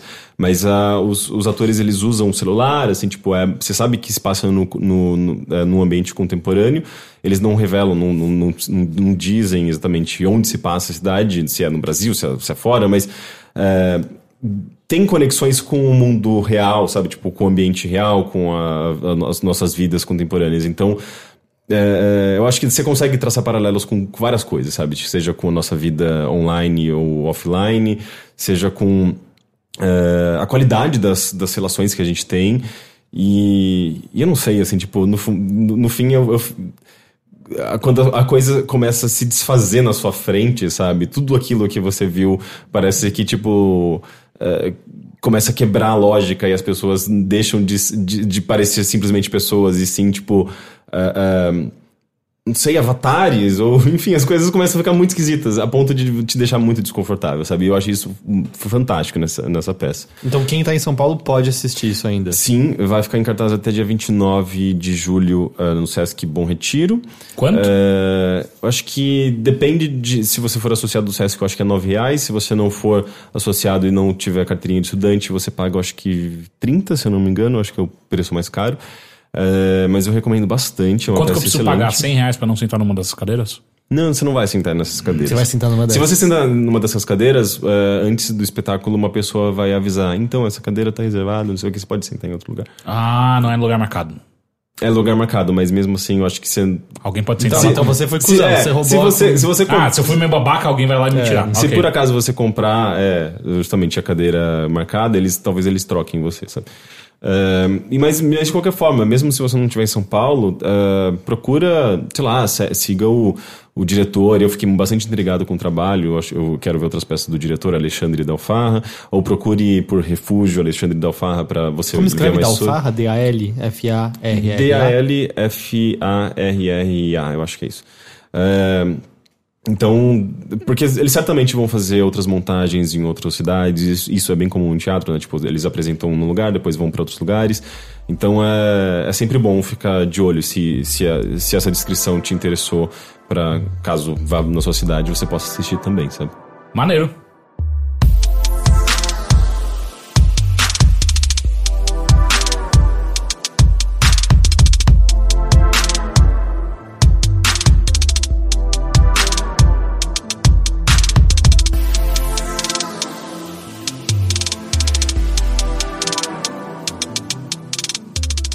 Heitor de Paula. Caio Teixeira.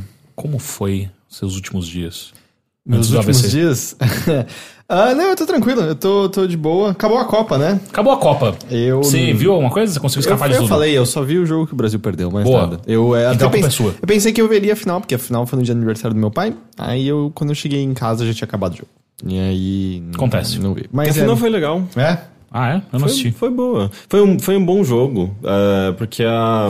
Diz o boleiro Henrique Sampaio, Não, mas eu, eu, eu acompanhei bastante Ah, essa, é? essa Copa. Foi, foi divertido. Porque o, o time da Croácia é- joga muito bem e, e o time da França é muito sortudo. Análise precisa de Henrique Sampaio aqui. Não, mas é só ver os dados, assim, tipo, a Croácia tinha posse de bola, a Croácia tava bem agressiva, mas perdeu, sabe? É a mesma coisa que aconteceu no Ah, Brasil. eu quero muito Bra- assistir, assistir, uh, trazer toda semana uma análise de jogo de futebol. Não, mas é só- na, só na Copa. né, Mas que é, é que é engraçado porque quando tava rolando, eu, eu não sabia os dias que iam ser os jogos, mas eu conseguia perceber pelo silêncio na cidade quando o Brasil tava jogando, sabe? É muito louco, assim, você sente, mesmo sem a TV Uhum. ligada, cara, tá todo mundo vidrado na frente da televisão. É o silêncio pra cortar pra um barulho estri- estridente. Mas é, é muito louco, assim, o, a- o clima do dia é, é diferente, né? É outra coisa. E aí, quando o Brasil foi eliminado, podia ser que Copa não existia mais rolando, assim. Sim. Foi muito louco. Não esquece, não fazia mais diferença na vida das pessoas. É. O, o trânsito de São Paulo, antes de um jogo do, do Brasil, du- du- duplicava de, de, de congestionado do que era normal para aquele horário. E aí, enquanto tava rolando no Brasil, não tinha ninguém na rua. Sim, era. Era uma delícia. Eu saí um dia sem querer por andar na hora do jogo e parecia que eu era a última pessoa na Terra. assim. Mas, é, mas é muito louco, assim, é uma diferença absurda. Não, mas aí foi. Não, não tenho nenhum grande evento, ninguém vomitou na minha casa. Ah, não? Não, não botei a mão na privada recentemente. Ah, não, eu não tenho na- nada. ne- Nesse quesito, nesse âmbito, eu não tenho nada novo pra contar, não. Perfeito. Então vou pra mim. Não. Ah, de outras coisas, eu. Nossa, que susto, eu achei que tinha entrado um morcego por um segundo, vocês também? Você tá um legal. AVC de verdade. Eu tô começando a realmente Não, não, não, é que fez uma sombra estranha. É, fora isso, eu, eu tinha comentado na semana passada que você não tava, que eu comecei a ler o Neuromancer. Aí eu falei, ah, eu posso, Ah, eu já li. posso atualizar. As pessoas, é, fala mais, fala mais. É, eu li mais um bocado, eu tô no capítulo 5 ou 6 agora. E continuo achando bem legal. Ainda não apareceram as críticas às a empresas e a maneira como elas interferem na vida das pessoas. Não sei mais se vai realmente aparecer ou É. não, ou se isso virou. Era uma estética e, e não aparece tão forte no Neuromancer assim. O, o, o- o curioso, assim, o ponto que eu tô agora, o Casey acabou de. Ele pôde entrar no, no, no cyberespaço de novo, né? Uhum. E, e ele fez a primeira. A, pri- a primeira grande. O primeiro grande assalto, o primeiro grande roubo em que é, ele usa a ajuda dos Panteras Modernos, é isso? Ah, não lembro. Eu acho mais. que é isso, são os Panteras Modernos, se eu não me engano. O junto que é o cyberespaço em Neuromancer? ah, é meio que uma, uma Matrix. É, uma Matrix, uma internet que você entra meio fisicamente e. Apesar que não, não houve tanta descrição assim, mas a primeira vez que ele entra, ele vê meio que arranha-céu subindo ao redor dele, e lá em cima ele vê complexos militares que são inalcançáveis e Mas é tal. uma realidade. É uma, é uma realidade virtual, Virtual, basicamente. é. Mas não fica. Não parece que o tempo todo você tá andando só Ah. nela, sabe? Parece, não, pelo menos até agora não ficou exatamente claro 100% como é a navegação nesse mundo. Mas é. O, o, o que eu senti, assim, um contraste às vezes. Quando eles estão. Quando ele tá indo embora da cidade onde ele tá inicialmente com a Molly, eles têm uma cena em que eles estão numa arena de lutadores. Que é quando ele meio que acha que vê a Linda, que é quem roubou a grana dele e tal.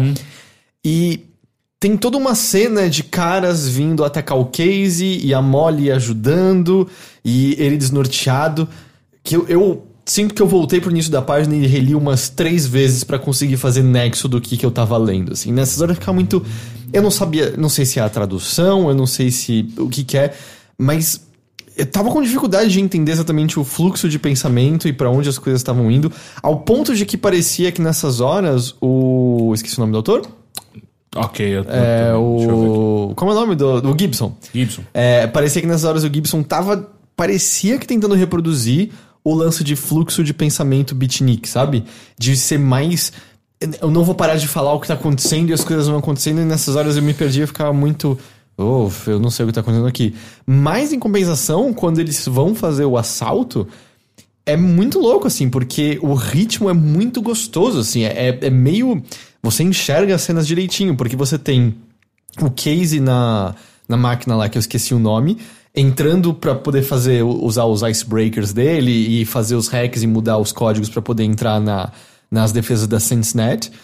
Você tem volta e meia ele entendendo o que tá acontecendo com os acho que é esses panteras modernos que estão fisicamente é, mandando avisos e ameaças para as pessoas no prédio da Cincinnati ficarem desnorteadas e fazendo uma barreira de espuma na porta. E ele entrando nos olhos da Molly, porque ele faz esse, esse lance, ele começa a enxergar o mundo através dos olhos Sim. dela, literalmente. E é muito louco, porque ele não consegue. É, ele consegue ver o que a Molly tá falando ela não consegue ouvi-lo, mas ele consegue falar com os Panteras Modernos que conseguem passar uma informação. Eles ficam fazendo via códigos de ah, mamãe isso, não sei o que lá, aquilo. E é, é, muito gostoso essa cena, porque tem uma dinâmica muito legal dele é, fazendo os códigos, aí ele vê o que os Panteras Modernos. Eu espero que seja Pantera Moderno, porque se eu errei o nome, tô repetindo aqui até agora. Você vê o que eles estão fazendo, aí você salta pros olhos da Molly e vê ela fazendo um lance no elevador que ele entende mais ou menos o que é. E é muito legal, porque ele volta para fazer outra coisa e de repente ele volta e ele sente o que a Molly tá sentindo, né? Ele volta e de repente, ah, dor na perna. E aí ele meio que não consegue ficar olhando ao redor para o que tá acontecendo porque a Molly tá controlando a cabeça. Até que ela vira e tem três corpos no chão. Ele, ah, ela brigou e ela quebrou a perna, e eu tô sentindo agora. Então ele, ele cria essas lacunas para ter esses saltos entre o que tá acontecendo, que é. Isso sim, eu achei muito bem descrito, muito bem narrado. Eu, eu fiquei preocupado quando teve lá o fluxo de pensamento. Que ia ser sempre assim. É, mas aí nessa hora, ah, não, beleza, tá dando para acompanhar tudo, tudo direitinho aqui. E vira. Eu acho que dizer, é uma cena de ação mesmo no livro, assim, que é, que é legal, que eu. Uh, que é uma maneira de tornar interessante o ato de hackear, né? Que é uma coisa que cultura pop como um todo sempre meio. Como você faz, sabe? É o cara mexendo no teclado. Não, não é na, na velocidade louca. Sabe, o filme Hackers fazia aqueles túneis coloridos Caralho, e tal. Puta que pariu. Teve seriados que já fizeram. A pessoa está hackeando. Não, eu vou precisar de mais. E puxava um segundo teclado e ficava uma mão em cada teclado. Swordfish, lembra? A senha Swordfish com o, o, John Travolta. E com o Hugh Jackman é. e com a Halle Berry. Esse filme é ruim de um jeito. De dói, dói, de, né? dói, dói, é. dói. dói. Uh, mas continuo achando muito legal e continuo gostando especialmente da descrição dos personagens que, de novo, continuo ficando surpreso como todo o meu imaginário do punk, do, de Cyberpunk é resumido a como o Gibson já descreveu os personagens dele ali. Especialmente apareceu o líder dos Panteras Modernos, acho que é o Yonder Boy, se eu não me engano, como ele é chamado. E ele tem um ele tem um cabelo rosa, ele é descrito com orelhas pontudas, com cabelos rosas saindo dela, então eu não entendi se é algum tipo de modificação corporal. Ah, não, ele tem, ele tem, todos, tem, é, todos, quase todos eles têm algum tipo é, de Os panteras, né? Sim. Porque tem um que tinha a cara toda lisa, é. e ele tinha um casaco que ficava fazendo cores diferentes, aí tava passando o arco-íris e tal. E eu fiquei, sabe quando você para na página e fica muito tempo, tá, eu quero visualizar essa pessoa perfeitamente. E Cyberpunk tá chegando, né? O jogo. É, é, bom, tá chegando. Deve ser uns 3 é. anos, é, 4 anos. De qualquer então. maneira, a gente viu aquele primeiro trailer e, cara, é, é Mas é, é quase parecendo, tipo. Ah, nossa, eu quero esse personagem, eu quero esse casaco que de repente tá passando arco-íris e aí de repente vira cursinho. Ah, é legal, assim. Eu não eu sei nada curioso, desse personagem, mas a figura dele é legal. Eu acho muito curioso porque. Um, todas as, as descrições uh, que ele faz do livro quando você assiste o trailer lá do Cyberpunk, você, você, vê aquilo e você fala, nossa, parece que ele tá sendo super fiel ao Neuromancer, parece que ele captou muito bem aquele, aquele clima, aquela... Porque, tipo, é, o Neuromancer parece que transmite é, essa, essa pluralidade de, de é, informações e cores, estímulos, e... Só que o meu... O, o Mel Gibson... O, não, não citemos o Mel Gibson nesse podcast. É, qual que é o nome dele William mesmo? Gibson, né? William, é, William.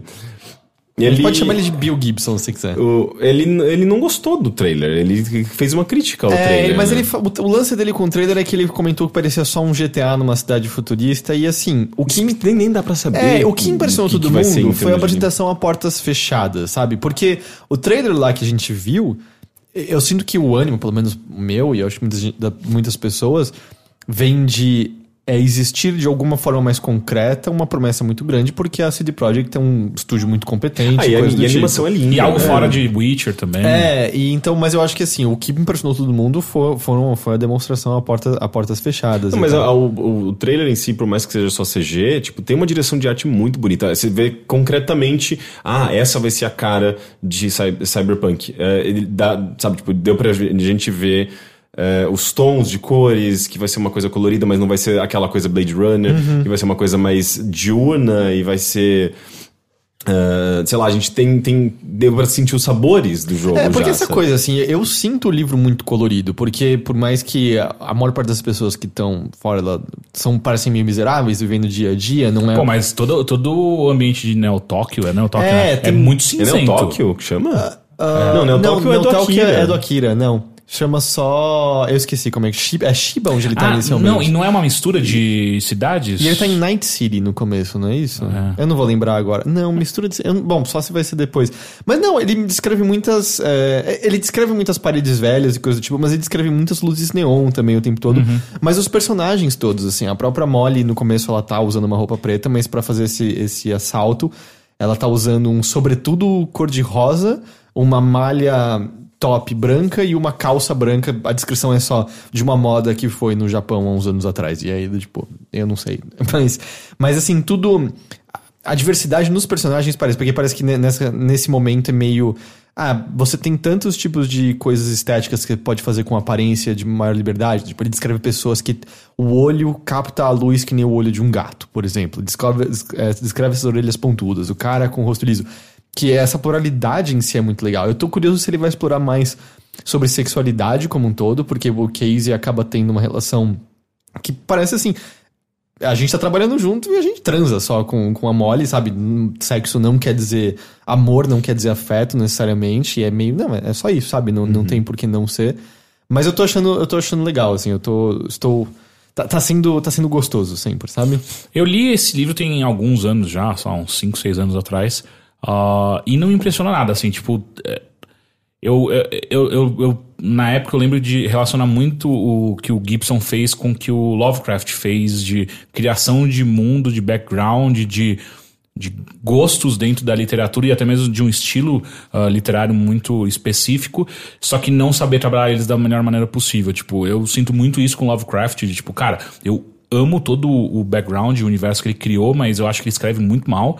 E o Gibson pra mim não foi nem escrever mal, mas pra mim era tudo muito vazio, sabe? Tipo, eu lia as grandes críticas que pessoas falam que ele fazia, as grandes corporações e tal. Vazio, sabe? Tipo, é o discurso de um moleque de 15 anos sobre, tipo, é, o Facebook é mal. E, tipo. Isso é atual, você diz mesmo. As críticas a corporações. Sim, sim, exato, sabe? Tipo, eu, eu achei muito ah, muito raso. É, existem, mais pro final do livro, eu lembro de ter alguns momentos mais, um pouco mais introspectivos do Case, ah, mas nunca me pareceu algo... Por exemplo, se a gente for pensar em alguém um pouco mais futurista também, que eu acho que faz um trabalho melhor do que esse, que é o do Eu Robô, o Asimov. Asimov. Eu as- acho que eu sinto que os, ah, as perguntas e respostas filosóficas do Asimov muito mais profundas do que É, é que o que eu sinto que a diferença é que o, o futuro do Asimov é um mais calcado, vamos dizer, na ordem, no geral, sabe? Enquanto esse do Gibson me parece muito mais calcado no caos. Sim, mas eu digo mais do- da profundidade literária mesmo da coisa. Tipo, ah, e, e não que eu, eu acho que todo o livro tem que ser profundo, algo do tipo. É que só que quando eu fui. Depois de tanto escutar que Matrix foi baseado nisso, puta grande obra que inspirou o cyberpunk e por aí vai e tal, eu fui com uma cabeça muito de, porra, isso, esse cara é foda. E na real o que eu sinto foi que ele só colocou ah, uma base de estética de como seguir, assim, sabe? É, mas é, é muito louco, assim, tem uma cena que quando ele entra lá na- no Sun Snatch, ele é um negócio infinito azul, que ah, tá, é a sala branca do Matrix, assim, sabe? 100%. E é muito engraçado, na, na intro dessa edição da Aleph até é mencionado isso, que o, o Keanu Reeves fez o Johnny Mnemônico, né? Que é de um conto do, do Gibson, e depois foi ser o protagonista de Matrix, que também foi inspirado por, por algo do eu, não Gibson. lembro, eu não lembro do filme. Eu lembro que ele fez, Sorte mas não sua, é bem ruim o filme. É? É, bem ruim. É, é. Não é tão ruim quanto o jogo de FMV, do Johnny Mnemônico. É, acho que eu lembro mais do jogo. Que não tem o Keanu Reeves, mas tem. Como é o nome do ator que fazia o chefe, o cientólogo, que morreu? Que era um cantor, se eu não me engano. Ô, louco. Não, não lembro. Não sei. É, ele tá no jogo. tá lá. É, tá no jogo. Mas é, sei lá, vou continuar lendo, continuo achando divertido, continuo achando da hora. E fora isso, não muita coisa, assim. Eu realmente não tenho consumido muita coisa, não tenho visto muita coisa fora isso. Foi também um fim de semana que eu acabei jogando mais videogame. Mas eu tô hum, assistindo com, com a Nina, a gente tá assistindo muitos episódios de Adventure Time que a gente não assistiu Ah, ainda. eu queria voltar. Porque a gente tá se aproximando do final dele, né? Uhum. Ah, em agosto vai passar o especial final, o Come Along With Me. Já não acabou? Não, então, A última temporada meio que acabou, exceto o equivalente, eu acho que são quatro episódios, que vai ser o, o episódio final especial, Come Along With Me. Mas só agora? Agora em agosto. Nossa, na minha cabeça tinha sido, já tinha sido encerrado há dois anos. Não, não, teve temporadas todos esses anos e tal. Sério? Sim. O que que acabou? Teve alguma coisa que acabou? Teve um hiato, grande? não teve em algum momento? Aí eu não sei, mas. Teve um Tem hiato. muitas coisas que acabaram nos últimos dois anos. Né? A esperança na humanidade. Não, não, mas eu a achei, do Heitor? eu achei. Eu acho que então eles já tinham anunciado, talvez. Eles esses- anunciaram ano passado que essa aqui seria a finalização, Hum, a última entendi. temporada e tal. E, e aí eu não sei, é, é curioso, cara. é- faz tempo, né? São. São 10 temporadas. São 10, praticamente 10 anos de, de Hora da Aventura. Eu lembro quando eu tinha então 22 anos, deu no computador na casa da minha mãe, ligando TV e assistindo. Eu lembro que eu via a propaganda. Eu falei, nossa, que bosta desse estilo, odeio essa animação. Aí eu vi um episódio. Lembro o primeiro episódio que eu vi. É o que eles estão indo atrás de uma. Que todo mundo tem armaduras legais e o Finn não tem armadura legal, então ele não é. E aí eles vão atrás de uma armadura e eu assisti e eu gargalhei aquele episódio inteiro. Eu Falei, ok, esse, esse, negócio, esse negócio é bom. E é muito louco, a gente tá terminando agora a sétima temporada. Caralho. E é. Não, porque a gente já tinha visto as seis. Não, sim, mas é bastante, né? Eu É, bastante- é que assim, são episódios de 10 minutos também. Não é, não, não é muito longo cada Eu coisa. acho que isso é uma coisa que, inclusive, faz com que. Ah, fez com que eu perdesse interesse, assim, porque são episódios rápidos e são muitos episódios e cada episódio explora uma coisa completamente a parte de tudo, sabe? É um negócio muito. É muita informação, muito personagem, muita coisa. Mas eu Fica- acho que- fica- Começa a ficar cada vez mais. Meu Deus, eu não consigo mais acompanhar. E, e parece que ele começa a banalizar. É, ok, que ele, ele volta a explorar as mesmas, às vezes, às vezes os mesmos temas, os mesmos personagens, eventualmente. Só que. É, Eu não sei, começa. é, Pra mim, começa a ficar. Ele começa a adicionar coisa demais, men- não tão importante. Uhum. Mas é, assim. o que eu acho que assim, ele vai fazendo aos poucos. O que eu acho que ele faz muito bem, que séries que acabam tendo uma certa longevidade fazem bem, é aos poucos e construindo aquele mundo e deixar aquele mundo muito maior e muito mais plural do que ele era inicialmente. Eu acho que essa é uma das coisas mais divertidas quando você tá mais ou menos na sexta, sétima temporada, que já são mais fracas comparado, comparado a antes, na, na sua maioria. Tem episódios muito bons ainda, mas tem vários no meio que você fica. Ah, É meio episódio encheção de falando- é, linguiça, né? é, que é meio, ah, tem um monte de personagem pra brincar e você começa a brincar nas relações de um personagem com o outro. Teve um que. É, foi, é uma ceninha de 15 segundos, mas é meio que do nada você tá num campo e a Lamp Space Princess tá tendo um date com o Lemon Grab, sabe? Fazendo um piquenique e tal. E aí eles estão conversando alguma coisa e o Lemon Grab. Não, você tá, você tá botando comida em cima de uma toalha, eu não consigo ficar aqui. e ele vai embora e a, a Lamp Space Princess. Você tá só fugindo do. Você tá fugindo só de uma relação, sabe? Umas coisas assim. Você tá fugindo de comprometimento. E ah, que, que momentinho engraçado entre esses dois personagens que você não veria conversando um com o outro, mas ao mesmo tempo você só acha esse momento divertido se você tá acompanhando as outras temporadas ainda. É, Ele eu tem- acho que também é uma coisa muito de, dos desenhos da, da Cartoon Network, né? Que você consegue diferenciar muito bem, assim, os episódios que exploram é, o universo e lore e dão continuidade à história e à, à trama principal. E os episódios que são é, basicamente ah, episódios mais divertidos, é, que, cheio de piadinhas e, e que são fechados basicamente em si próprios Sim. e que não levam a história adiante, né? E geralmente esses daí são a, a maior parte do que, o, do, do que os outros. Eu, eu não, eu não sei, eu não sei dizer o Steven que que Universe uma- é bem isso também. É, e, e o lance que eu sinto é, no começo, eles conseguiam fazer com que fosse uma coisa fechada, divertidinha, e aos poucos levando pra frente. Tipo, ah, apareceram os advogados. Você tem advogado nesse mundo? Até que culmina no especial de Natal, em que a gente descobre a, a história do, do, do Ice King e tal. E eu acho que ele, no geral, sempre foi bom de manter isso. A história tá indo pra frente, você aprende mais do mundo, mas ainda é uma historinha fechada em si. Onde eu acho que ele começa a se perder, que é uma coisa que eu acho que o Steven Universe faz também um pouco mal, às vezes é, ah, esse episódio vai ser só pra história ir pra frente, e aí é meio, ah, tá, coisas aconteceram, mas foi meio chato. E aí os, os episódios fechadinhos em si acabam sendo mais legais, porque eles são mais engraçados, eles conseguem brincar mais com uma gag, com uma ideia. E aí volta e meia tá assistindo isso e aí tem, tipo, ah, três episódios que, ah, tá, isso aqui era pra mover a história pra frente, e foi só isso. E aí, como é só 10 minutos, fica meio, meio vazio. Eu sinto que às vezes eles ficaram um pouco obcecados demais com. A gente tem que explorar os segredos desse mundo, sabe? Quando às vezes o mais gostoso era. A gente já aprendeu umas coisas, mas vamos não ficar sabendo de tudo. Tipo, na sétima temporada, eles inventam coisas sobre elementais e, e- e, tipo, a, a Princess Bubblegum, a Flame Princess e a Slime são elementais. E aí, tipo, mano, a gente não precisava disso. Era só, tipo, a princesa, é a princesa lesma, sabe? A princesa meleca. É, eu acho mais divertido quando vocês. Não, por que, que a gente precisa explicar a princesa meleca? É a princesa meleca, acabou, sabe? É, mas é que também é, eles precisam de tudo isso pra dar continuidade à série. É uma série de 10, 10 temporadas. Eles É. precisam de, de, de substância pra poder criar novas piadas, novas histórias, né? E às vezes isso envolve transformar um esse setup, mundo, certo? adicionar novos elementos, adicionar uma informação a mais, revelar uma nova informação sobre aquele personagem que às vezes os próprios, os próprios criadores não sabiam, eles É, não, inventaram. não. O lance de ser pós-apocalíptico foi in- inventado quando eles estavam escrevendo o episódio dos advogados. Não era uma coisa planejada desde o começo e tal.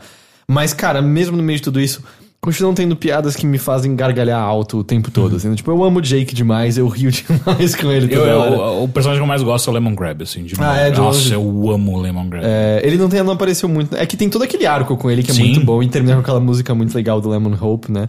Mas, tipo, o Jake, eu, eu, eu gargalho com, com o Jake e. coi- coisinhas que eles exploram, do tipo, ah, um dia eles descobrem que um guarda banana é um grafiteiro habilidoso. e aí tem, tipo, umas reações do Finn olhando assim, tipo, isso é vandalismo! E o Jake, que arte bonita. e eles entrando infiltrados pra descobrir quem é o guarda banana grafiteiro. E aí a dinâmica, tipo, do Jake olhando pra isso, do Finn olhando pra isso. E é, é sempre. É, é muito engraçado. Tipo, eu rio o tempo todo. Assim, é um desenho que consistentemente é engraçado e isso eu, eu aprecio bastante. Mas é muito engraçado, assim, agora parece que eu tô, eu tô assistindo e meio.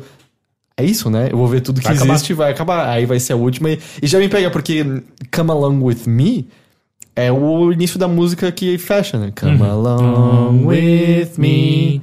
There'll be butterflies and bees. É meio. Ah, tá- E é uma musiquinha sempre mó triste quando acaba, né? Sim. Parece muito. Parece muito que são seis da tarde. Não, parece muito que é acabou o horário do recreio, sabe? É.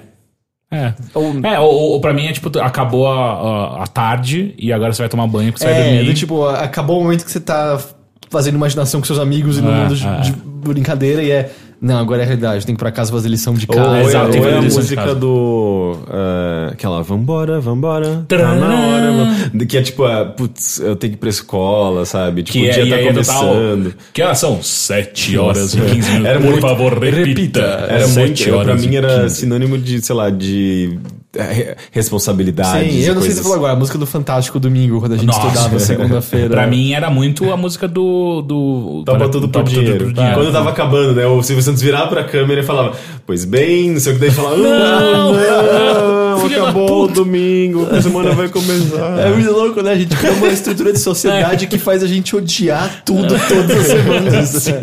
A vida é um inferno. Inclusive, eu tenho, eu, tenho, eu tenho um vídeo que eu deixei separado pra fazer um meme de segunda-feira, mas esqueci de fazer. Tem uma cena do Suspiria, aquele filme que eu comentei de terror há pouco tempo, é, que é a protagonista. Porque se passa numa, numa, numa academia de balé, assim, é, é, reconhecida, e é a protagonista, por alguma razão, se sentindo muito arrastada num dia, ela não consegue fazer as coisas direita, direito, e, e daí, tipo, é uma cena muito maravilhosa que tá todo mundo dançando e fazendo, tipo, um e dois e três e quatro, e as pessoas fazendo movimentos perfeitos, e ela, assim, tipo, tipo fazendo tudo errado, e perdendo o ritmo, e, tipo, meio que caindo e errando os passos, e é, é, é um meme perfeito pra, tipo, é, eu, segunda-feira, não conseguindo fazer meu trabalho direito, sabe?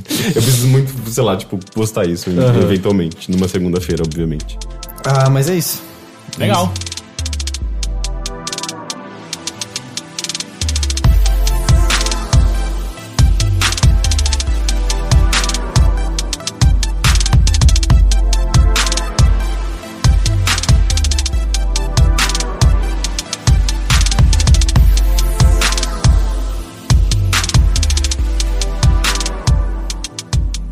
Eu vou falar de algo. Primeiro eu vou dar um. fazer um. Um, não é conselho, uma dica de rolê que eu fiz esse final de semana também. Porque depois da loucura que foi sexta-feira, eu precisava fazer alguma coisa pra contrabalancear, né? E aí eu fui no Templo Zulai. Fazia bastante tempo que eu não ia. legal. Comprou o pão de maçã? Não. Porra. Não, não, eu comprei o pão de maçã. Pão é de maçã é muito bom. É, é. Pão de maçã das monjas. Re- recheadinho de, É. de maçã e canela. Ah, isso daí tem. No, no sul, isso daí se chama Apfelstrudel. Não é a Mas mesma não é- não é o coisa. pão- não é, pão não das é. monjas, Não, né? na verdade, sim, tá muito mais pra um, um recheio de torta É. em volta de um pão do que um. Apfelstrudel. Isso. Ah, e aí eu fui lá. E, cara, é- eu, eu tinha a esperança de que a, a final da Copa ia deixar ele mais vazio. E não. As pessoas que vão pro Templo Zulai não ligam pra Copa. Ah, é, as duas vezes que eu fui tava completamente vazio. Você foi em que dia da semana? Não sei. Porque de domingo tá sempre lotado. Todas É. eu morava eu muito fui- perto, né? É. Assim, muito perto. Eu morava muito mais perto do que quando a gente está Sim. onde a gente está. É, é, você devia levar 20 minutos pra chegar, eu É. levei 40. Ah, enfim, aí tava bem cheio. ah, só que teve uma coisa também, foi a primeira vez que eu, que eu fui no Templo Zulai que tava rolando uma celebração, né? Uma, meio que uma oração que eles fazem lá, né? Que era oração ao sol, alguma coisa assim. Pô, cara, alguém devia falar pros monges que o que eu espero do Templo Zulai é que ele seja um lugar mais tranquilo e mais silencioso. E enquanto tá rolando a oração, tá bombando a oração no- nos, mic- nos microfones, nos nas caixas de som. Vai rezar, filha da puta. E, cara, é insuportável. Você não consegue conversar com uma pessoa ao Mas seu não, lado. não é pra conversar, Todo lá é pra mundo meditar. vai escutar essa porra agora. Enfim, essa é a crítica que eu faço ao Templo Zulai. a comida continua gostosa. Ah, É tipo metrô, né? Se a música tá, tá tocando música, você vai ter que ouvir a música é, é, agora. todo mundo vai puta. escutar essa merda é, agora. É na linha amarela que mudou? Não, não, é mudou- menos a linha amarela, todas as outras Porque a amarela tem a linhas. porra do É privada. saxofone É, lá. e, a, ó. é, e a amarela é privada. Só que é agora, outra tipo, tem um, eles pagam uma, um- uma ONG pra fazer uma Ah, não, mas você não viu a- o escândalo que já virou isso? Não? Ah, Porque É, eu- a empresa laranja. A notícia que eu tinha visto é que eles pagam uma ONG pra É. fazer uma playlist quando é tipo, cara, Exato, você tá daí, zoando. daí investigaram a ONG que não tem sede em nenhum lugar e o dono é, é alguma padrinhada do Alckmin, aparentemente. Porque, É, tipo, pareceu. Como como assim a gente tá gastando dinheiro público pra, pra alguém fazer uma playlist? De 200 músicas. Eu faço é de 40, graça. acho que é 40 mil reais pra fazer isso. É um absurdo. É, de- é claramente um caso de corrupção isso daí. Enfim. E é, a playlist nem é boa, pelo visto. Não, e outra, é, teve, é, tipo, teve, é, eu já- teve. Teve dias que eu peguei, assim, tipo, tocando, ah, samba, chorinho. Não, é boa, assim, a curadoria de música é boa. É, só não é música é, é, popular, é música popular é, é, erudita, digamos assim. Mas teve um dia que tava tocando é, Capital Inicial. eu juro pra vocês. E tava alto pra cacete. E era o CD ao vivo, porque acabou uma música, teve, teve. Palmas. Teve palmas e começou outra música lá. O, o se eu podia. Se, eu- não, se, eu- se um dia eu pudesse ver, Se seu um passado dia inteiro. E, e eu vi que. e- e, tipo, eu não, eu não acreditei, porque até então o que tinham divulgado era. É, é, é um. curadoria. É, curadoria, é samba, é samba, é chorinho, é música eh, popular brasileira. E não, cara, eu tava tocando a porra do, do Dinho lá. 40 mil reais pra Tá botar dinheiro tocadinho. preto. É, é. Pô, faz uma playlist no Spotify e deixa tocando, saca? Pois é. Não, silêncio. Cada um quem Não, quer eu também. exato, exato. de Eu tô falando assim, se isso vai acontecer, faz a porra, não gasta dinheiro. Mas não faça. Mas, tipo, mas exato, não, não faça, não Quem, deixa as tava, pessoas quem que tava ouvirem. clamando porque eu, eu quero música no metrô? Tipo, Não tá- vejo a hora. Todo mundo põe o fone, eu fico olhando pro celular e o, o que a gente mais quer é ignorar que tem pessoas ao nosso redor. Sim. Não, e tipo, o metrô ele incentiva as pessoas a usarem fones de ouvido pra não incomodar as pessoas. Mas aí o metrô vai lá e toca música incomodando todo mundo, né? Ou pelo menos uma boa parte das Então pessoas. tá aqui a indignação pública, depois da crítica ao Zular, tá aqui nossa crítica ao governo do Crítica estado de aos São monges do Templo Zulai. Ao governo do estado de São Paulo, vamos lá, quem consegue citar o nome do nosso governador? É o Márcio França. Ok, mas é difícil, né? Não vem imediatamente. Al- imediatamente é Alckmin, né? Eu, eu não sei. Depois E de 12 e anos, o- é o Alckmin, sabe? e o prefeito? Prefeito. Bruno Covas. O- Hã? É o? Bruno Covas. Atualmente é o Bruno Covas, porque o imbecil lá. É, tá- mas é, muda tudo muito rápido, a gente não acompanha, nu- nunca são os que a gente elegeu. Tá, tá assim há muito tempo, né? Eu- E bem-vindo ao estilo PSDB de governo. Bom, vamos lá, ficou político demais Virou agora. político ficou demais. Não, político mas demais. pode, pode ficar. A gente, inclusive, tinha Ah, que é ter um quando eu queria assim, trazer o político pra vir fazer entrevista aqui, vocês não queriam, né? Não, mas daí é pesado demais, Ah, né? não, é que aqui, Tem é- que entrevistar aqui, Eduardo aqui, Suplicy. aqui é arte, arte não tem nada a ver com política. Ai, que horror, Heitor. Retire o que você disse. Ficou bravo. Ah, seguinte, eu quero fazer rapidamente. É, é uma crítica barra. Ah, dá pra assistir, é, é- é divertido. É um filme que chama Oculto. Ah, em, em português. Oculto de escondido ou o espaço O culto? Espaço Culto. Eu acho que essa é a Ah, brincadeira, Que né? na verdade. ah, e, e o nome original dele é The Endless. Então, eu sempre fico assim. Precisa traduzir dessa maneira? Ainda mais quando não é um blockbuster O onde. infindável. É. Não, mas pelo menos não é, é, tipo, sei lá, deu a louca, não sei o que. É, é, tipo, teve um filme francês que... Airplane, que é. Deu, é, é? Mas Airplane, Segura. Airplane é maravilhoso. Exato, né? Airplane é muito bom. Aí Não, não, lá- eu digo, a, a tradução de Airplane é muito Que bom. é- Tipo, Apertem os cintos, o o piloto, sumiu. sumiu, é né? maravilhoso. Mas, tipo, um filme francês que eu assisti que em francês, é, se você traduzir literalmente, é Todo Mundo em Pé. E e- em, em português virou Uma Carona no Amor. É, É enfim, horrível. Enfim, ah, esse filme é do ano passado. É, inicialmente parece um filme de terror e lembra muito aquele filme. Como é que chama aquele que é, é meio que um doc baseado naquele culto do cara que fez todo mundo tomar Kool-Aid? Ah, como é que chama esse filme? Fez mesmo? todo mundo tomar o quê? O Kool-Aid envenenado. É que todo mundo se matou junto. É, que é do John. O Doc que. Ele é meio que um doc, mas ele é, um, é é uma drama- é, drama- dramatização, né? Enfim. ah, qual que é a história desse rolê? Ah, e ele só tá disponível no. Inclusive foi a primeira vez que eu usei o Google Mo- Mu- ah, Movies. Por R$3,90 eu aluguei. Eu falei, ah, entre ao cinema e alugar por R$3,90, eu aluguei por R$3,90. É o preço que tem também no YouTube, né? É? Tem muitos filmes deve, pra é, deve ser a mesma coisa, né? Enfim, ah, aluguei pelo Google Mov- Movies. Ah, Tem um bom catálogo lá? Tem, tem, tem, tem bastante coisa que. Tem um gato aqui tentando subir em mim. Ah, tem bastante coisa que acabou de sair do cinema e é legal. Ah, então, o culto.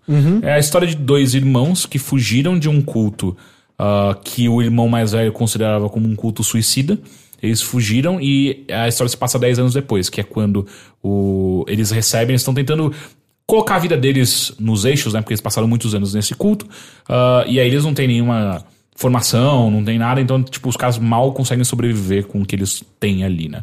E aí, esse. Um, um dos irmãos recebe uma um pacote que é um- uma fita de vídeo de despedida dos colegas ou conhecidos de culto que eles tinham antes, que é tipo, ah, a gente tá indo e quando a gente voltar, a gente se encontra enquanto e enquanto a gente não estiver por aí, se você for até o acampamento, fique à vontade pra comer e aí parece muito que é um vídeo de despedida que todo mundo vai se matar, saca? E aí, no meio disso tudo, o irmão, o irmão mais novo começa a ficar, tipo, ele começa a olhar pra vida dele, tipo, porra, cara, a gente não. A gente só tem dinheiro pra comprar miojo todo dia, a gente não tem dinheiro pra colocar gasolina no carro, a gente não trabalha direito, a gente trabalha como dedetizador, é uma merda tal. Enquanto a gente tava lá no culto, tinha comida pra cacete, todo mundo se dava bem, todo mundo era feliz. Vamos voltar pra lá. E aí ele fica enchendo o saco do irmão mais velho pra voltar pra lá, até uma hora que o irmão mais velho, tipo. Cara, então vamos, vamos tem fazer o seguinte, eu vou voltar lá e você vai ver o que eu tava falando pra você como é uma merda, é uma lavagem cerebral, é um. Parece só um roteiro meio ruim. É. E aí É, mas eles. é um tema interessante. Tipo, tem um filme ah, com a Meryl Streep chamado Dúvida, que Hum. é meio que aborda isso de uma maneira bem, bem mais séria, assim, porque, tipo, é uma. Tem uma. um- é um caso, tipo, de um padre que tá abusando de um garoto, basicamente. Mas, peraí, esse é com a Meryl Streep. É. Esse filme é bom. Esse filme é maravilhoso, mas eu tô é falando, tipo, o tema é, mais, é basicamente esse. Só que. é, e tem uma pessoa tent- tentando denunciar isso, só que a mãe fala: Meu, mas o padre tá. Tipo, a igreja tá dando coisas boas pra gente, sabe? Tipo, se isso for denunciado, eu vou perder esses benefícios. E é isso. Tipo, é, é pesadíssimo, sabe? Só que. Não é tão profundo assim o culto, cara. Eu sei, mas o tema é meio que esse, sabe? Tipo, é, é, você tem uma vida melhor naquilo que tá te prejudicando, sabe? Mas enfim, aí eles voltam pro, pro rolê lá. E aí ele tava certo. E aí a primeira coisa que você descobre é, tipo, porra, é, é, eles, eles encontram com as pessoas meio que com a mesma idade. E aí, tipo, você fica meio. Quê? E, e um- ele até. Um, o irmão mais novo pergunta pro irmão mais velho, mas, tipo, como assim a galera parece que tá mais. Tá, tá igual quando a gente saiu daqui? E isso fazem 10 anos, sabe? Ele, ah, é que nessa alimentação ah, ah, vegetariana deles deixa eles parecendo. Ah, não. Mas esse Não, irmão já tá velho. dominado. Esse irmão já tá dominado, então. Não, então, na verdade não. Na verdade quem fala isso é o irmão que tirou eles de lá, saca? Que- É, então, e aí você fica no negócio, pera, eu não tô entendendo quem é, quem é o, o, o, o crente aqui, quem não é. E aí a real, tipo, cara, todo mundo é mó legal. E o filme te- passa durante boa parte dele, tipo, até o, a- o arco final dele, passa muito aquela, aquela tensão de. É agora que eles vão matar todo mundo, né? É agora que eles vão, vão matar essa galera e tal. E no final fica só, tipo, pô, na verdade os caras são mó legal, saca? Ok. Quase caiu no meu microfone. Ah, mas eu não posso ficar contando muito mais, que daí aí vai virar spoiler pra caralho, porque esse filme é aqueles clássicos baseados em, em ficar subvertendo a sua. o que você achava que era real no filme e Mas tal. é bom ou não? Tem momentos, mas. Assim como todo filme. ah, ah, a grande maioria dos filmes de terror ou suspense que eu assisto, é, tipo, tem um final terrível, sabe? É só um final muito na cara, e aí você fica. Por que, que precisava ser assim? Tava tão legal quando tava tudo meio nas brumas da imaginação ainda. E é isso que eu sempre fico muito puto com esse tipo de filme. E eu continuo assistindo porque eu sou sadomasoquista. Ah, eu não sei por que eles fazem isso, sabe? Tipo, deixa na- no limiar entre eu sei o que tá acontecendo e o que eu, não sei, eu, eu acho, eu espero que esteja acontecendo. Então, porque é, é uma questão muito séria mesmo em filmes de terror. Porque geralmente filme de terror é baseado em E no final ele nem é mistério, filme de né? terror, sabe? É. Tipo, você fica meio. Ah, não, é tipo suspense, terror ou. Enfim, quando sempre, sempre quando tem uma, uma, uma narrativa em torno de um mistério. Porque essa é a grande questão. O mistério deve ser solucionado ou não? Tipo, essa peça que eu assisti, por exemplo, é sobre, sobre mistério. Ele nunca é solucionado, sabe? E, e é. É assombroso, sabe? Porque você fica. O negócio permanece em você, sabe? Você fica. E agora? Tá comigo, assim, a, a, a resposta disso, sabe? Mas eu acho que também tem obras que pecam por. Criar mistério é. Eu não vou dizer que é fácil, mas é mais fácil do que dar boas respostas. Sim, E, eu, e, ou- ou- e é muito difícil você querer dizer algo já interessante só com o mistério. Do tipo, ah, se for é quem matou tal pessoa. Bom, você tem que fazer alguma construção de, sei lá, pensa no filmes que, por exemplo, fazem isso bem, que é a questão sociopolítica em torno desse assassinato, por que, que essa pessoa foi um alvo e assim por diante. É, enquanto se é só do tipo um crime, sabe, um whodunit, é só um mistériozinho fraco. Sabe, eu sinto Lost, por exemplo, ele soube empilhar um monte de mistério em cima do outro. Eu não acho que ele nunca deu respostas interessantes que fossem legais por qualquer motivo que fosse, sabe? É, o Twin Peaks é, é, foi muito baseado nisso, né? Tipo, a intenção dos criadores era.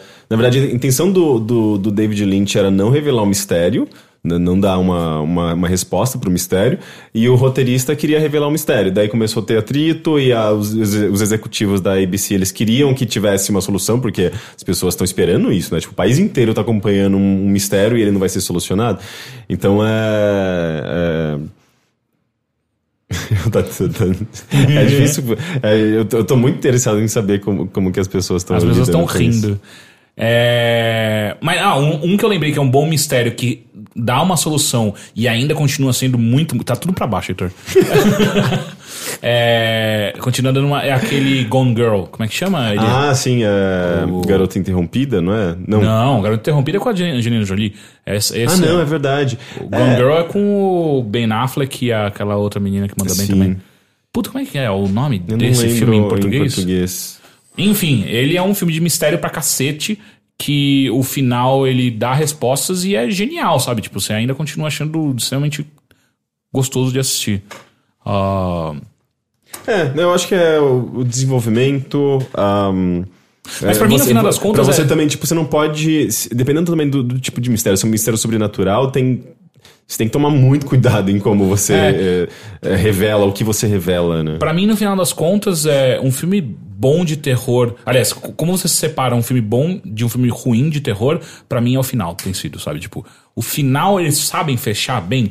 Então, por exemplo, um filme que eu acho que é um dos melhores filmes de terror que eu já assisti, que é A Bruxa, cara, é perfeito. Ele dá soluções reais e lógicas, pro, lógicas não, né? Mas dá soluções reais pra mistérios que estão acontecendo ali. E ainda assim, extremamente satisfatório, faz muito sentido. E é, é- é- ao mesmo tempo que ele dá uma resposta direta ao, ao grande mistério que tá acontecendo naquele filme, ele também deixa espaço pra outras interpretações. Então, cara, foda, sabe? É, ele, é, o foda. final dele eu acho que é bem, é, bem comum, assim, em terror, assim. Ele faz um... Parece que ele dá um passo à frente, É, sabe? Ele- exato, ele se sabe? arrisca. E eu acho que o Hereditário é o exemplo do tipo. É, ah, do clássico, Eu não né? assisti. Ah. Preciso assistir. É, do tipo, ele dá uma resposta que é. Ah, era isso. Tá. É, é, é é legal. Mas Ah, ainda assim grande- é, é um pouco decepcionante, porque, tipo, parece que ele tá caminhando pra uma coisa muito maior e daí ele fica meio óbvio. Aí eu preciso assistir.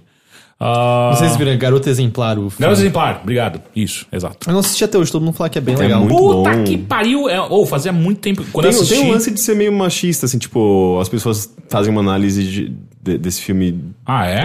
é, de, Porque assim, é eu um- sei uma que- trama meio machista. Bom, é. Mas eu não lembro, assim, eu precisava re- reassistir É. porque eu gosto bastante também. Mas de qualquer maneira, assim, existe toda uma questão sexista dentro do filme, né? Eu digo da, da, da própria história, não necessariamente se a história é sexista. Mas enfim, é a... Oculto, de 2017. Eu, eu acho, tipo, cara, por 3 reais, vai fundo. Quer dizer que agora- 3,90. 3,90. Agora você acabou uh, os, os filmes de terror. Netflix? os- Sim, acabei. os, é, é, meio obscuros do Netflix, você tá pagando por eles agora. É, eu tô. É, é um vício, né? É- é, eu tô cada vez mais em, busca da, do meu próximo high, né? Da, Você, porque você, tem essa coisa também, sei lá, com comédia, ou você tentar explorar outros gêneros? Não, porque comédia quando é ruim é muito ruim. É, Não dá pra assistir. Não dá pra assistir. É, do tipo, quando é, sei lá, paródia de Twilight, que você É, liga e, cara, Dumb que- é, é, é, Debbie Lloyd 4. Tipo, não, não, Eu acho 4 que só- não, 3, sei lá. tem que- três, não é só dois? Não, porque Ah, tem não. até daqueles. uh, O dois é quando eles são jovens. É. Eu fui no Não, cinema não, uma não vez. dá, não dá, Não, não- dá. não dá. E o 3 já é horrível. Mesmo eles adultos É, já é então, horrível. cara, não o dá. original já não envelheceu mal. Envelheceu mal. Envelheceu mal? Faz tempo Envelheceu. que eu não assisti. Envelheceu. Tem piadas boas, tem piadas boas e envelheceu Meu, mal. eu sempre fico buscando alguma. Porque eu gosto de comédia, mas é tão difícil encontrar uma Não, comédia boa. é, eu, É, é, eu, eu só vou pra stand-up. Eu, por cara, exemplo, eu fui, eu fui por um. Aliás, eu fui. É, eu procurando no Netflix, eu vi. A gente queria ver, eu tava com um amigo, a gente queria ver uma comédia qualquer, assim. Daí eu vi um filme que tinha a. Que, não, é, como ela chama? Que fez Ghostbusters, aquela mais gordinha, e ela, ela é engraçada. Leslie, Le- a Leslie Jones? Não. Não, não é Leslie Ah, Jones. que fazia Mike and Molly. Fazia Gilmore Girls também. É, eu Sim, acho que sim. sim. Eu não sei o nome. É Suki? Não é Suki? Não, não é Suki. Enfim. Enfim, mas é essa atriz que eu já, sabe, tipo, eu já vi ela em outras coisas e ela, eu achei ela engraçada.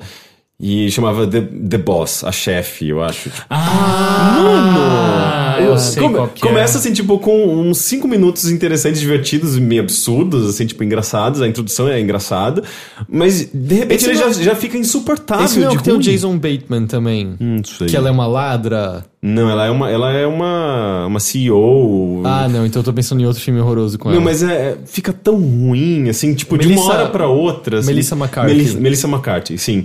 É, e pior que ela, pelo que eu sei, ela geralmente os filmes de comédia, ela só faz comédia, né? Mas os- as comédias dela são boas, sabe? E esse Tipo, daí Caça foi- Fantasmas com ela é, É, hilário. é Então, bem engraçado. mas aí que tá. O, o- o- a lacuna que filmes de comédia deixaram pra mim é, é, é, é substituído por filmes de terror ruim que eu dou risada. Porque eu dou risada de verdade. Você vai ficar feliz. É que, bom, talvez não funcione pra você, mas há um tempo atrás você pediu recomendação de filmes de terror e no e-mail de hoje eu peguei as recomendações que mandaram pra gente. Boa.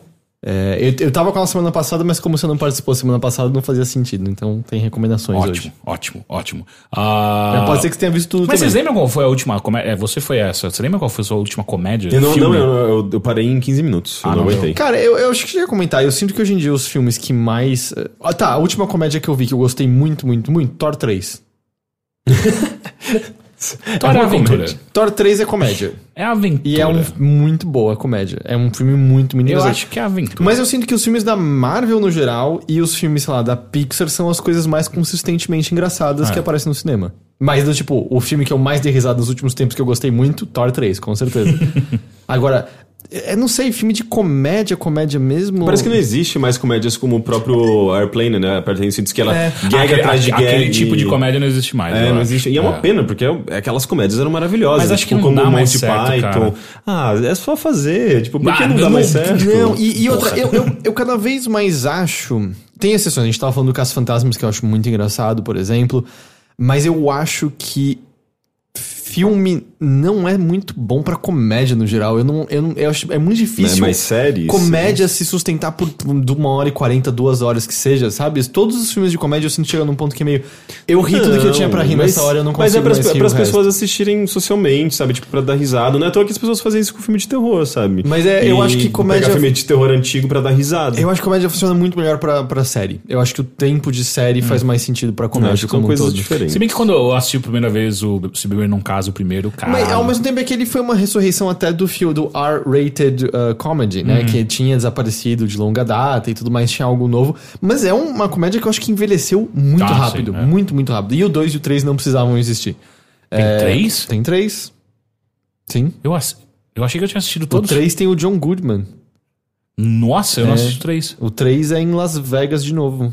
É, eu, Eu acho, que acho, não assisti o é. três, eu assisti o dois. É, só. não, não tem por que assistir. É, o 2 é.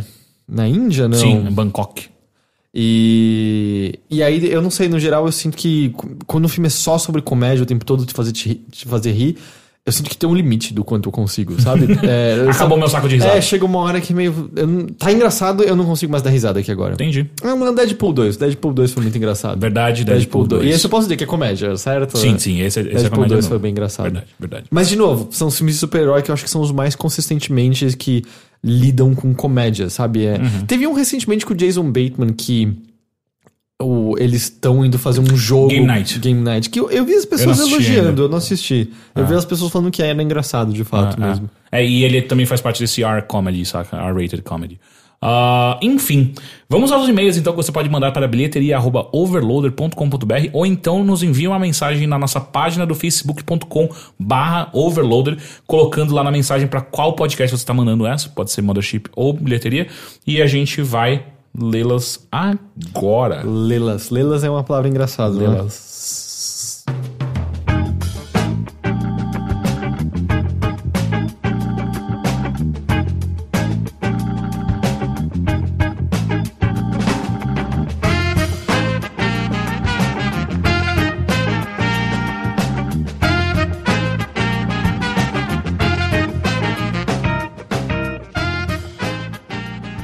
Lá.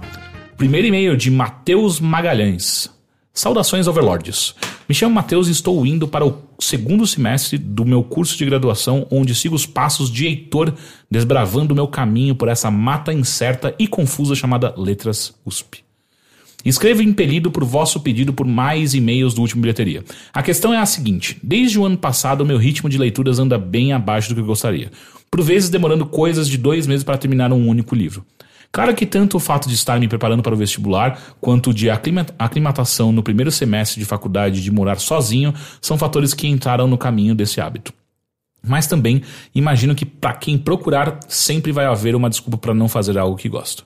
Atualmente só consigo ler de verdade quando pego um domingo para fazer apenas isso, sendo muito difícil pegar um livro entre as atividades da rotina em dias da semana. Isso tudo posto, gostaria de saber qual é a rotina de leitura de vocês, tendo atu- tanto atualmente quanto no tempo em que faziam faculdade, se tem alguma dica sobre o assunto. Fora isso, por uma última coincidência, estou nesse momento terminando Mona Lisa Overdrive, último livro da trilogia do Sprawl. Eu não sei o que é isso. É a do, do Neuromancer. Ah, ok. Então estou muito ansioso para saber as opiniões do Heitor sobre Neuromancer, livro que adorei ter lido, por mais que um tantinho confuso, talvez. Adoro as discussões sobre livros no podcast, mesmo que não sejam lá tão frequentes. E gostaria de aproveitar a ocasião para agradecer o Rick por recomendar Neve Negra. Li ano passado e amei. Muito obrigado pelas inúmeras horas de entretenimento. Até. Então, começando aqui pelo e-mail, que é qual é a, o dia a dia de leitura de vocês? Pra mim depende, eu não sei, depende é, é, do, do livro que eu tô lendo, se eu tô engajado ou não. Eu tô, eu tô tent- tentando ler A Insustentável Leveza do Ser, mas eu tô tendo um pouco de dificuldade. Assim, não é um livro muito fácil, não é uma leitura é, que flui, assim, muito rápido, sabe? Tem livros que são mais fáceis e, sei lá, a leitura acaba sendo mais gostosa, sabe? Tipo, você acaba se sentindo motivado a continuar lendo. É, sei lá, mesmo coisas como. uh, Coisas bem banais, sabe? Tipo. Uh, Harry Potter. É, o que eu tenho o termo em inglês page turner, né? Que é, são É. esses livros que você vai virando página atrás E, de é página. gostoso, sabe? Tipo, você, você fica. de- Não sei exatamente explicar por que a Eles estrutura. são mais leves, eles são mais É, diretos ao eu ponto. acho que sim. é. Porque, tipo, a In- a Insustentável Leveza do Ser, por exemplo, é, é um livro de filosofia com um romance ali, tem lapsos de tempo, tem é, análises muito, muito. É, com analogias, e tipo, é muito difícil, assim. Então não é um, só uma história que avança de- e você acompanha facilmente. E é um livro muito com tons eróticos e, e- e- envolve também um, sei lá, uma noção de estética que é muito diferente da minha mesmo, sabe? O, do- o autor tinha uma noção de, de erotismo que não reflete exata- exatamente a minha. Então é, a, a leitura acaba sendo muito truncada, sabe? É, mas, sei lá, quando eu tava lendo The Circle ou o próprio Neve Negra, a coisa tava fluindo, eu tava, tipo, muito intrigado, e você consome, eu acho que de uma maneira diferente, até porque são livros muito diferentes, né? Então, então eu acho que depende do livro em si. Eu não, não tô lendo nenhuma outra coisa, eu tô lendo só a Insustentável Leveza do Ser por enquanto. Então não sei. é, eu acho que varia de obra para obra. Heitor. Ah, eu tento ler todo dia ah, de manhã, pelo menos meia hora, um pouquinho mais se eu conseguir. Porque eu, eu passei a acordar mais cedo de uns tempos atrás.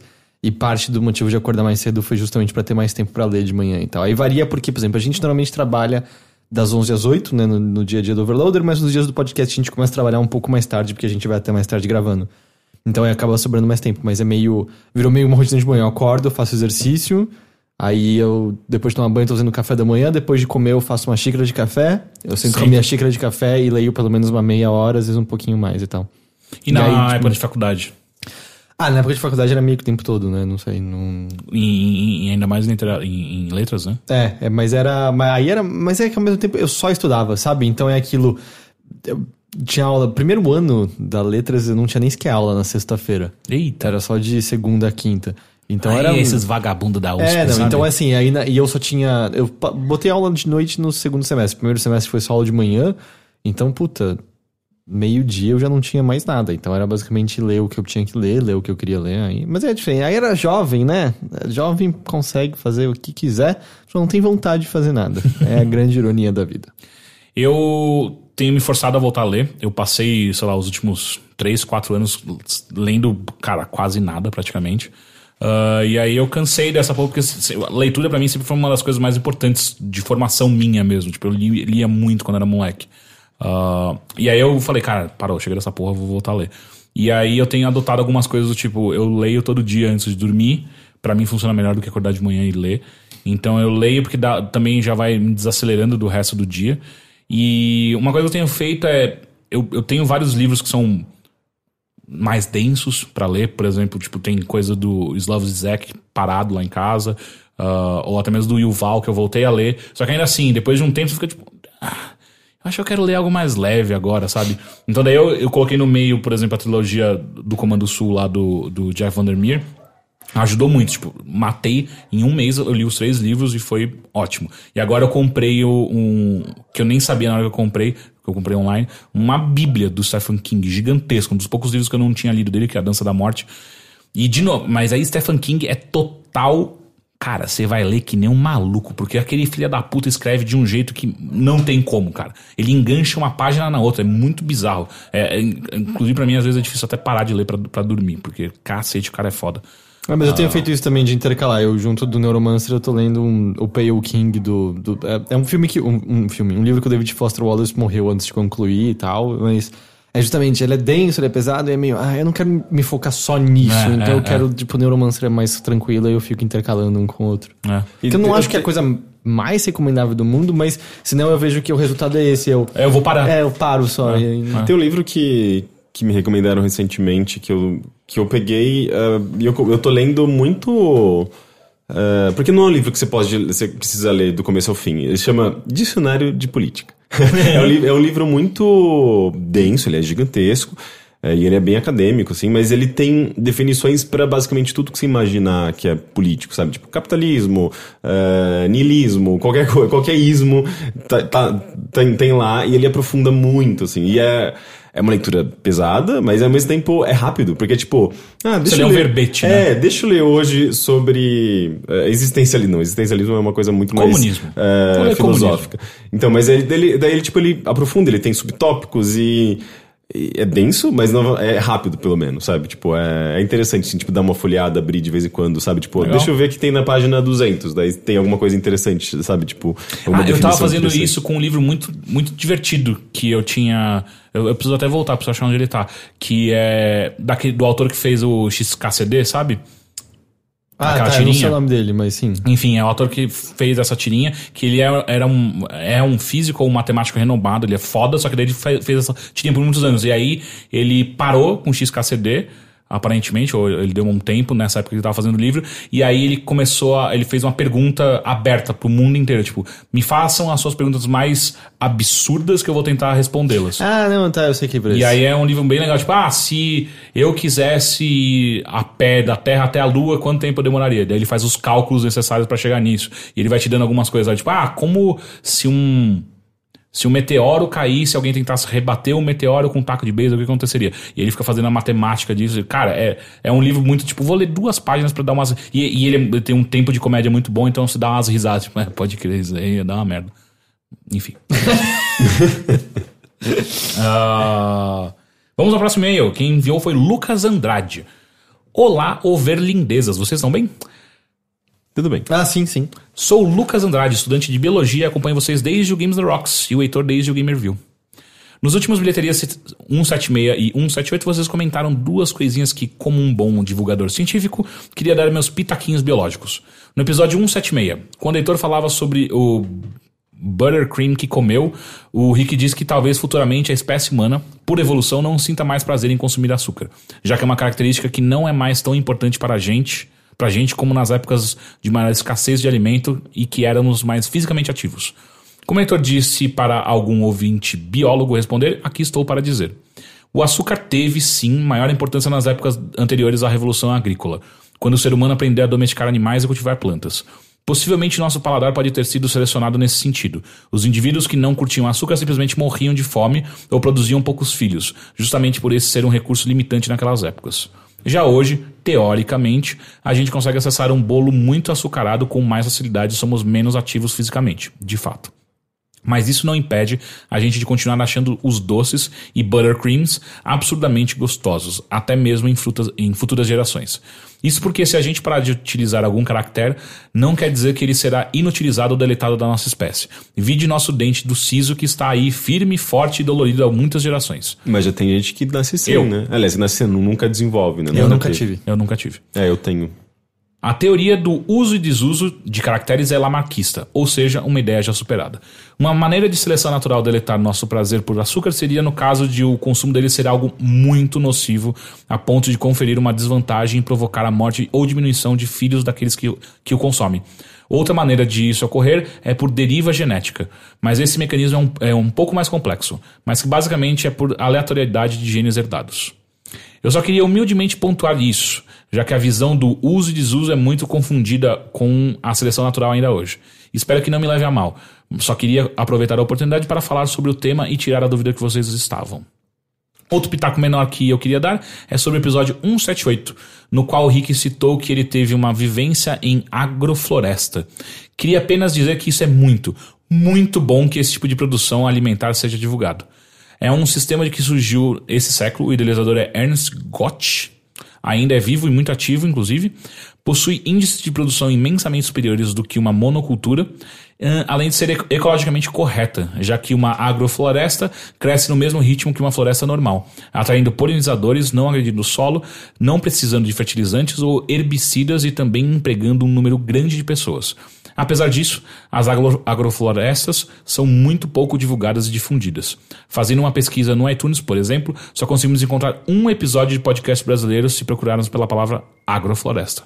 Ainda que a grande agrofloresta do Ernest Gott seja localizada aqui no Brasil, na Bahia. Legal. Também produzo podcasts. E, e nós do Alô Ciência, se me permitir o jabá, fizemos um episódio sobre deriva genética e outro sobre agrofloresta, que ficaram bem da hora. E sim, esse é o único episódio brasileiro sobre agrofloresta no iTunes. Espero ter ajudado e obrigado por, uh, pelo trabalho lindo que fazem. Perdão pelo e-mail gigante. Beijos mil. Que legal. Poxa, é. bem legal Agrofloresta, saber nunca ouvi que falar disso. É, foi, foi o que eu fiz na semana retrasada. Eu criei uma floresta inteira. é, E no domingo você descansou. eu descansei. E, não, mas, mas, mas bem legal. Como chama de novo o podcast dele? Chama uh, Alô Ciência. Alô Ciência. Legal. Alô, ciência. Ah, enfim, e agora a gente vai para as indicações de filmes ruins que eu pedi alguns podcasts atrás. Felipe Inglat mandou. O Teixeira pediu indicações de filmes, filmes ruins tem algumas experiências imperdíveis. Starleaf. Um grupo de amigos decide passar um tempo na- numa floresta, onde encontra uma espécie de maconha que foi infectada por um meteoro alienígena. Esse, Eu pare- esse já parece gostei. bom. Esse parece bom. Southbound. Cinco contos de terror que desdobram ao longo de uma estrada deserta, em que viajantes são forçados a confrontar seus piores medos e segredos mais obscuros. Já assisti. É bem ruim. Algumas dicas também são a- as continuações do terror espanhol Hack, em que eles continuam a história com, ah, com prequels, que não são nem mockumentaries, e também a franquia VHS, que eu, tam- eu já assisti essas duas coisas. Que seria uma versão saída da comédia Movie 43, mas isso eu não conheço mas infinitamente melhor. Um filme muito bom de terror para dar uma variada nos filmes maravilhosamente ruins é Incident in a Ghostland. Incident in a Ghostland. Ah, queria muito saber a opinião do Teixeira sobre ele. Isso eu não conheço. E quem mais estiver afim de um bom filme, recomendo. Beijo pra vocês, não me arrependo de apoiá-los no- pelo Apoia-se. Muito Muito obrigado. obrigado. Façam Teixeira, por, que, por que que você não foi atrás de filmes mais antigos de terror ainda? Tem tantos e tantos. Porque tem eu tantos acho que- clássicos e cultos. O que eu tô procurando, eu não, eu não tô falando que eu quero assistir todos os filmes de terror do mundo. Você quer ver todos os ruins. e nem todos os ruins. Tem um bem específico, é tipo, cara, filmes tipo. Ah, da- ah, anos 2000 pra frente, saca? Porque antes disso é uma outra é uma outra ideia do que é um filme B do que é um filme de terror ruim, ou até mesmo um filme de terror tentando ser bom e sendo ruim, que não, não me atrai muito, sabe? Tipo, sei lá, é, é, não a coisa, a gosma, né? Tem aquela gosma que é um bagulho rosa que queima as pessoas. Cara, aquele filme só é muito ruim, Qual filme saca? é esse? Não é a Bolha Assassina? A Bolha Assassina, a gosma. A Bolha Assassina. Esse é, pra mim é só um Tá filme... falando do original preto e branco? Ou do remake? Não, o remake. Eu nunca assisti o original. Não, o, o remake tem algumas coisas muito da hora. A Ah. maquiagem é incrível. Sim, a maquiagem que Quando vai ela, e- quando ela vai tá puxando o braço do cara e o braço do cara. Nossa, é animal Vai, vai saindo o, o- o músculo por músculo, É, né? nossa, é eu da hora, esse filme é Ah, muito louco. Sim, mas aqui não é o tipo de coisa que eu tô atrás. Tipo, tem o Homem Serpente que eu assistia na. Ah, não, no SBT. Não, não era na SBT. Ele passava primeiro no- nos contos do Zé do Caixão lá na, na, Na manchete. Peraí, é brasileiro ou não? Não. Não, sim, que é o, ele é o cara que começa a trabalhar com cientista e de pouco em pouco ele vai virando uma Sim, cobra. sim. E a cena final é ele cobra com aquele bicho que luta contra a cobra, sim, né? sim, sim, com o Badger. É, não, é, é esse filme. é- nada acontece nesse filme. Não, nada não. acontece. E é demorado É, pra caralho. Puta que pariu, nada acontece. É verdade. Nada Ele- acontece. ele- eles olharam pro, pra moça e falaram assim: e se fosse uma cobra? E aí é uma E bosta. aí, tipo, o louco é que assim, o filme inteiro é lento, aí aparecem umas escamas, Uhum. É. e aí a cena final é tipo. Jum, ele vira.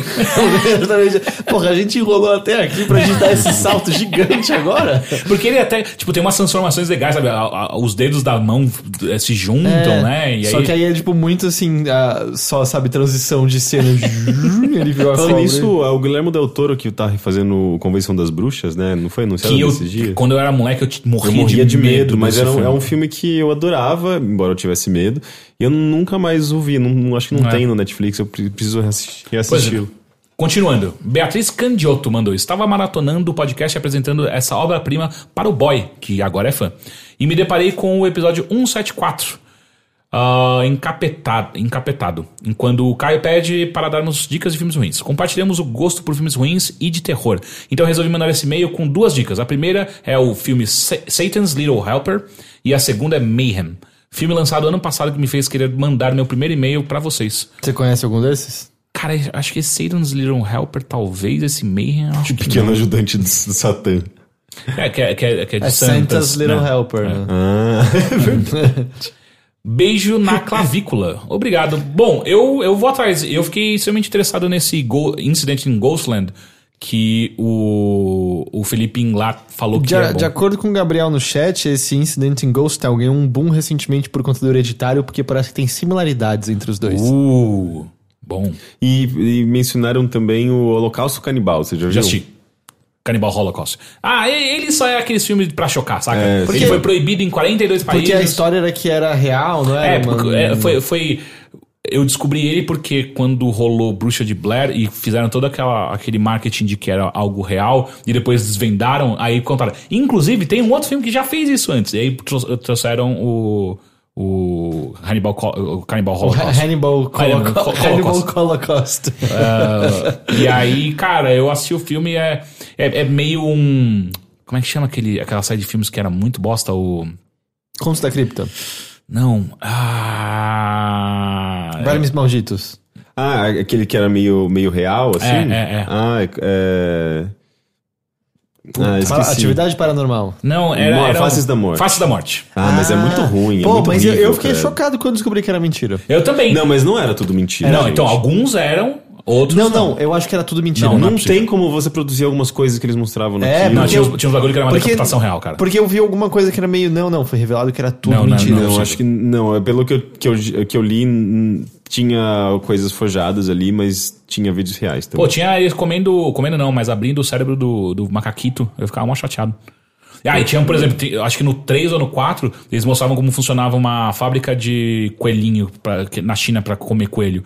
E ali não é, não é, não é, não é mentira, ali é Não, real. é- que a coisa mais chocante pra mim na- no documentário do Michael Moore? Michael Moore antes do do, do Fahrenheit, que é ele tá entrevistando uma moça que mostra, eu ganhei dinheiro à parte fazendo isso. Aí ela pega um coelhinho, pega um cano e pum, pum, e mata o coelho. Eu lembro, eu lembro assistindo o documentário dizendo, eu tava preparado pra críticas sobre a sociedade, Isso não. mostrando como a gente tá indo em direção a nada, mas isso foi o que mais me É, pegou. eu, eu não gosto de quando filmes eles mostram sem, sem nenhum tipo de aviso, assim, e... É, toma na sem nem- É, sem nenhum tipo de expectativa, você, tipo, de repente eles matam um animal e é um animal morrendo de Eu verdade. Eu, lembro acho isso que bem tava difícil jogando Metal. Gear Solid 3 na época, fui pra Ah, floresta, parei. Pulou um coelhinho na minha frente. Eu preciso enfrentar meus medos. Ô, rapidinho, só, só porque você lembrou- levantou o Michael Moore, eu lembrei que eu assisti o trailer do novo, na nova série, na verdade, do Sacha Baron Cohen. é, assim, que circulou e. Caralho, é, irmão! Eu não gosto do Sacha Baron Cohen. Eu também não, mas só que eu achei Mas o esse- lance é, é essa. E eu também não gosto de pegadinhas, mas essa pegadinha foi meio. Cara, esse é o nível dos caras, né? Uhum. É, olha o que eles estão falando, assim, como eles. Um, Chama Who is America. Mesmo que você não isso, sacasse que feromônio Blink 182 ia desce pelo Wiz Khalifa, não é, É, isso? é. Mesmo que você não percebesse isso, como é que o resto você não percebe o quão Que- insano? Crianças de 4 anos merecem e devem eh, manusear armas. Seis meses de idade, e aí seis meses treinando, já tá pronto pra usar uma Não, pistola to- todo, e todo aquele, aquele comercial que eles fazem com bichinhos de pelúcia com, com arma e o cara realmente falando aquilo, eu fiquei chocado, velho. E você viu o statement dele depois? Assim? Não. É, ele falou assim: é, eu percebi que tinha alguma coisa errada, mas eu. Eu apoio. é, não, eu percebi que tinha alguma coisa errada, mas eu queria ver até onde. É tipo, é o pior declaração de, cara, você foi enganado. Você só foi enganado e você é uma pessoa horrível. Enfim, ah, último e-mail, esse é de Anônimo. Olá, over amigos. Escreva esse e-mail para expandir um pouco a resposta dada no último bilheteria à garota cujo namorado terminou com ela para ficar solteiro. Motivo: já estive na situação do ex-namorado dela. Mais ainda que o Rick, que o Rick, pois sim, terminei com a minha namorada via mensagem. E também porque creio que seja uma boa forma de desabafar. Primeira coisa a tirar da frente é: terminei por, por mensagem por um motivo que não acho que o ex-namorado da ouvinte tenha tido. Explico. Se não o fizesse dessa forma, teríamos terminado no silêncio, sem nunca tocarmos no assunto ou nos falarmos novamente. Mas como pude ter certeza disso? Bom, a situação caminhava para esse final. Ela tinha ansiedade e sofria de ataques de- do pânico volta e meia quando íamos nos encontrar, de forma que esses encontros simplesmente não aconteciam. Ainda que estivéssemos saindo sempre junto de amigos e nunca apenas nós dois. Eu era a causa de todo o nervosismo dela e dos episódios de ataques que ela passava. E isso foi piorando com o passar do tempo, ao ponto que ficamos um mês inteiro sem nunca nos ver, ainda que morássemos na mesma cidade, e eu tendo carro próprio para poder visitá-la sempre que quiséssemos. Além disso, ela já tinha o histórico de terminar relacionamentos dessa forma, pois nunca terminou seu relacionamento anterior de forma, entre aspas, oficial. Por assim dizer, o relacionamento sim- simplesmente parou de existir. Ao mesmo tempo, eu não queria terminar por mensagem, ainda que particu- particularmente eu não seja contra que outros o façam em sua totalidade. Afinal, por vezes é preciso se afastar fisicamente de alguém para se afastar afetivamente. De qualquer forma, eu já havia manifestado minha vontade de término para praticamente todas as pessoas para, para as quais faria algum sentido fazê-lo. Minha mãe, nossos amigos em comum e para a melhor amiga dela. E todos eles me davam razão, mesmo sem terem ouvido minhas razões. Minhas reais razões para o término. Todos me davam razão sem ter ouvido minhas razões, É. sou como bias. É. Afinal, nosso afastamento era visível a todos e motivo o suficiente. Dito isso, tenho que falar algo sobre a ansiedade e os ataques do pânico que a minha ex-namorada sofria, que consi- considerado um pouco, ah, que considerado um pouco importante. Eu não sabia. Ou melhor, ninguém teria me contado do que ela estava sofrendo disso se não fosse por um fato. A minha mãe e a minha sogra frequentemente, frequentavam o mesmo grupo e, portanto, se conheciam, tornando natural que ambas conversassem entre, ah, entre si sobre seus filhos depois de descobrirem que ambos estavam namorando. Ninguém nunca me dizia nada. Sempre que minha namorada não comparecia a um encontro, diziam que ela tinha passado mal, mas nunca diziam o motivo. Ouvia papos de que ela tinha o estômago fraco ou alguma doença do tipo, mas nunca a verdade. Ela se dizia bastante orgulhosa, então sempre que ela estava doente, fazia questão de que eu nem chegasse perto dela, pois não queria que eu a visse dessa forma. E como todo bom moço que aprecia o tempo consigo mesmo, sempre respeitei a decisão dela. Quando finalmente soube a situação dela por, pela minha própria mãe, eu estava há muito tempo disposto a terminar com ela, apenas esperando o próximo encontro para trazer o assunto à tona e acabar com a situação. Mas esse, encontro nem, nem sequer chegou. Pode não parecer, mas isso, ah, mas isso fora algo que me amargou por muito tempo, mesmo após o término. Poxa, eu era namorado dela, não deveria ser a pessoa com quem ela tem mais intimidade?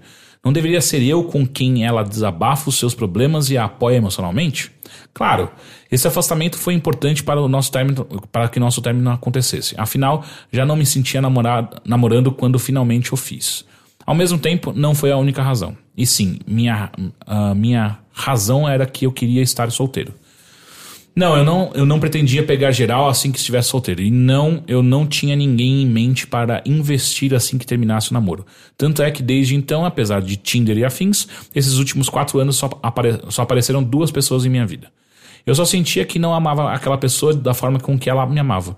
Não queria estar uh, o tempo todo dando satisfação para alguém, apesar por, apesar por decidir ficar no bar após a aula da faculdade com os amigos do curso. Começou isso. Não queria ir a lugares e frequentá-los apenas para passar mais tempo com uma pessoa em especial. A verdade é que estávamos em falta de sintonia desde o começo daquele namoro, e só então, depois de meses, que aquela dissonância se tornara visível para mim. Para piorar a situação, sempre fui paranoico por certas coisas, e como minha namorada sempre escondeu algo de mim, passei muito tempo pensando que ela não me amava de verdade, que ela saía com, os, com outros caras, ou mesmo que ela apenas me namorava por eu ser mais velho, estar na faculdade, possuir um carro e coisas do tipo. Felizmente, nada disso se tornou verdade. Então é isso, pessoal. Com esse e-mail longo TM, encerro dizendo que sim, às vezes, às vezes ficar solteiro é uma necessidade da pessoa. E que isso não significa que ela vai sair pegando todo mundo, que já tem outra ou qualquer coisa do tipo. Às vezes essa pessoa simplesmente não está na mesma frequência que você. Isso tem corroído por. Isso já tem corrido por dentro todo esse tempo. Abraço a vocês e beijo pro Rick. É um, é um caso bem mais complicado do que eu acho que os outros que a gente mencionou, né? Porque a menina sofria de ataques de pânico, ela não tinha nenhuma segurança em conversar sobre isso com o menino, inclusive o menino podia ser a razão para ela ter ataque de pânico, porque provavelmente ela tem outros problemas a lidar com relacionamentos e outras coisas. É, e... Nesse caso, eu acho que eu entendo o término Sim. via mensagem, assim, de achar essa é a maneira de botar um ponto. Eu só acho que, assim, eu entendo ficar chateado que ela não compartilhou. Mas, Mas tem um o- motivo pela qual ela não fez. E eu acho que é uma coisa curiosamente normal às vezes, certo? Do tipo, é, em teoria, você deveria compartilhar as coisas com quem você tem um relacionamento. Mas o que acho que acontece muitas vezes é que a pessoa tem justamente medo do quão próximo e aberto ela tá daquela pessoa e esconde certos fatos justamente porque acha que não vai ser aceito por aquela outra pessoa que supostamente te conhece tão bem se você se mostrar inteiramente, né? Então, É, o que é, é, é uma hipocrisia, né? Tipo, é uma, é uma contradição, É. porque a outra pessoa tá ali pra ser justamente pra te ouvir, pra te dar apoio, e você. e, é, é, supostamente o relacionamento é baseado nisso, né? Um apoiando o outro e ouvindo o outro, e é, é esquisito quando você não pode se abrir desse jeito. Mas, mas, Mas, eu, eu, não, mas peraí, eu, eu não concordo que n- namorados precisam ser as pessoas com quem você confidencia tudo. Não, não sei, não sei se tudo, né? Porque tem, é, é, tem, tem algumas coisas que às vezes são pessoais e que, é, digamos, refletem alguma coisa do relacionamento ou, ou refletem alguma coisa que é, dizem, dizem mais sobre você do que, tipo, sobre o relacionamento em si também, né? Então, eu não, eu não sei, mas de qualquer forma você deveria se sentir é, confortável pra falar, falar sobre essas coisas com, com, com a pessoa que você ama, né? Tipo, é que. Acho que depende, tem, depende de como o casal lida com essas informações, Acho que com depende essas também particularidades todas, né? do tempo do namoro também, às vezes, sabe? Do tipo, se você é um namoro, sabe, seis meses, às vezes você não tá no ponto que você tá querendo compartilhar essas coisas, não sei. Mas se você tá dois anos, três anos, eu acho que em certo momento começa a ser meio, hã, por que, que você não tá compartilhando essas coisas, sabe? Mas, de qualquer jeito, eu acho que eu entendo o ponto do anônimo sobre terminar dessa maneira, quase como se eu não fizesse isso, nada ia mudar e algo precisava mudar. É, e eu, ou ia terminar como o anterior, que foi, tipo, simplesmente não existia mais porque ninguém mais falava. Tipo, isso, um assim. dia acho que a pessoa acordou e meio, acho que a gente terminou, não sei. Mas ainda digo, essa é a exceção. Terminar por mensagem, na maior parte dos casos é escroto.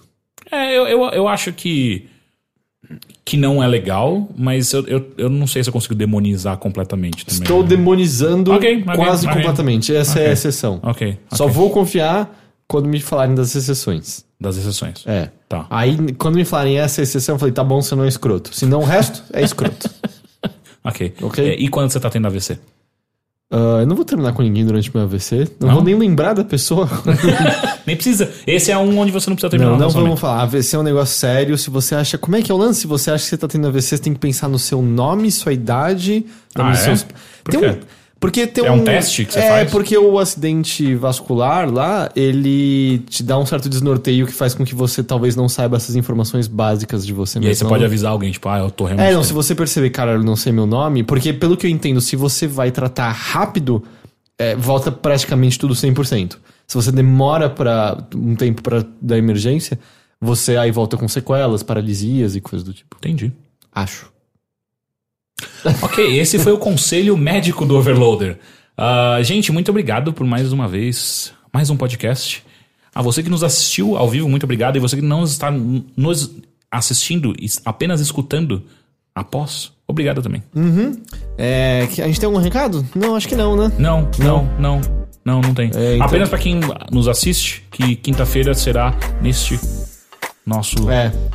Acho que é apoia.se barra overloader. Lembre-se lá, se você puder se tornar um, um- um contribuidor, um apoiador nosso, é isso que mantém a gente de pé, é isso que mantém a gente podendo pagar os boletos no fim do mês, enquanto a gente trabalha com isso daqui. Então, cara, 3 reais por mês já ajuda a gente muito. Pra caralho! E eu tinha feito esse pedido no Mothership fazer aqui também. twitter.com barra overloaderbr. Entra lá. Segue a gente lá no, no Twitter. Nossa senhora. É, esse foi um espirro estranho. Ainda bem que não sou eu, né? Ainda bem que não é você. É, OverloaderBR no Twitter. Segue a gente lá, porque aí você consegue. Você pode mandar uma mensagem pra gente no OverloaderBR que a gente vê. E também ajuda você a ficar sabendo quando coisas rolam. A gente divulga quando tá tendo live, coisa do tipo assim. Tá bom? Valeu, gente. Então tá. Até semana que vem. Tchau, gente. Até semana que vem. Tchau!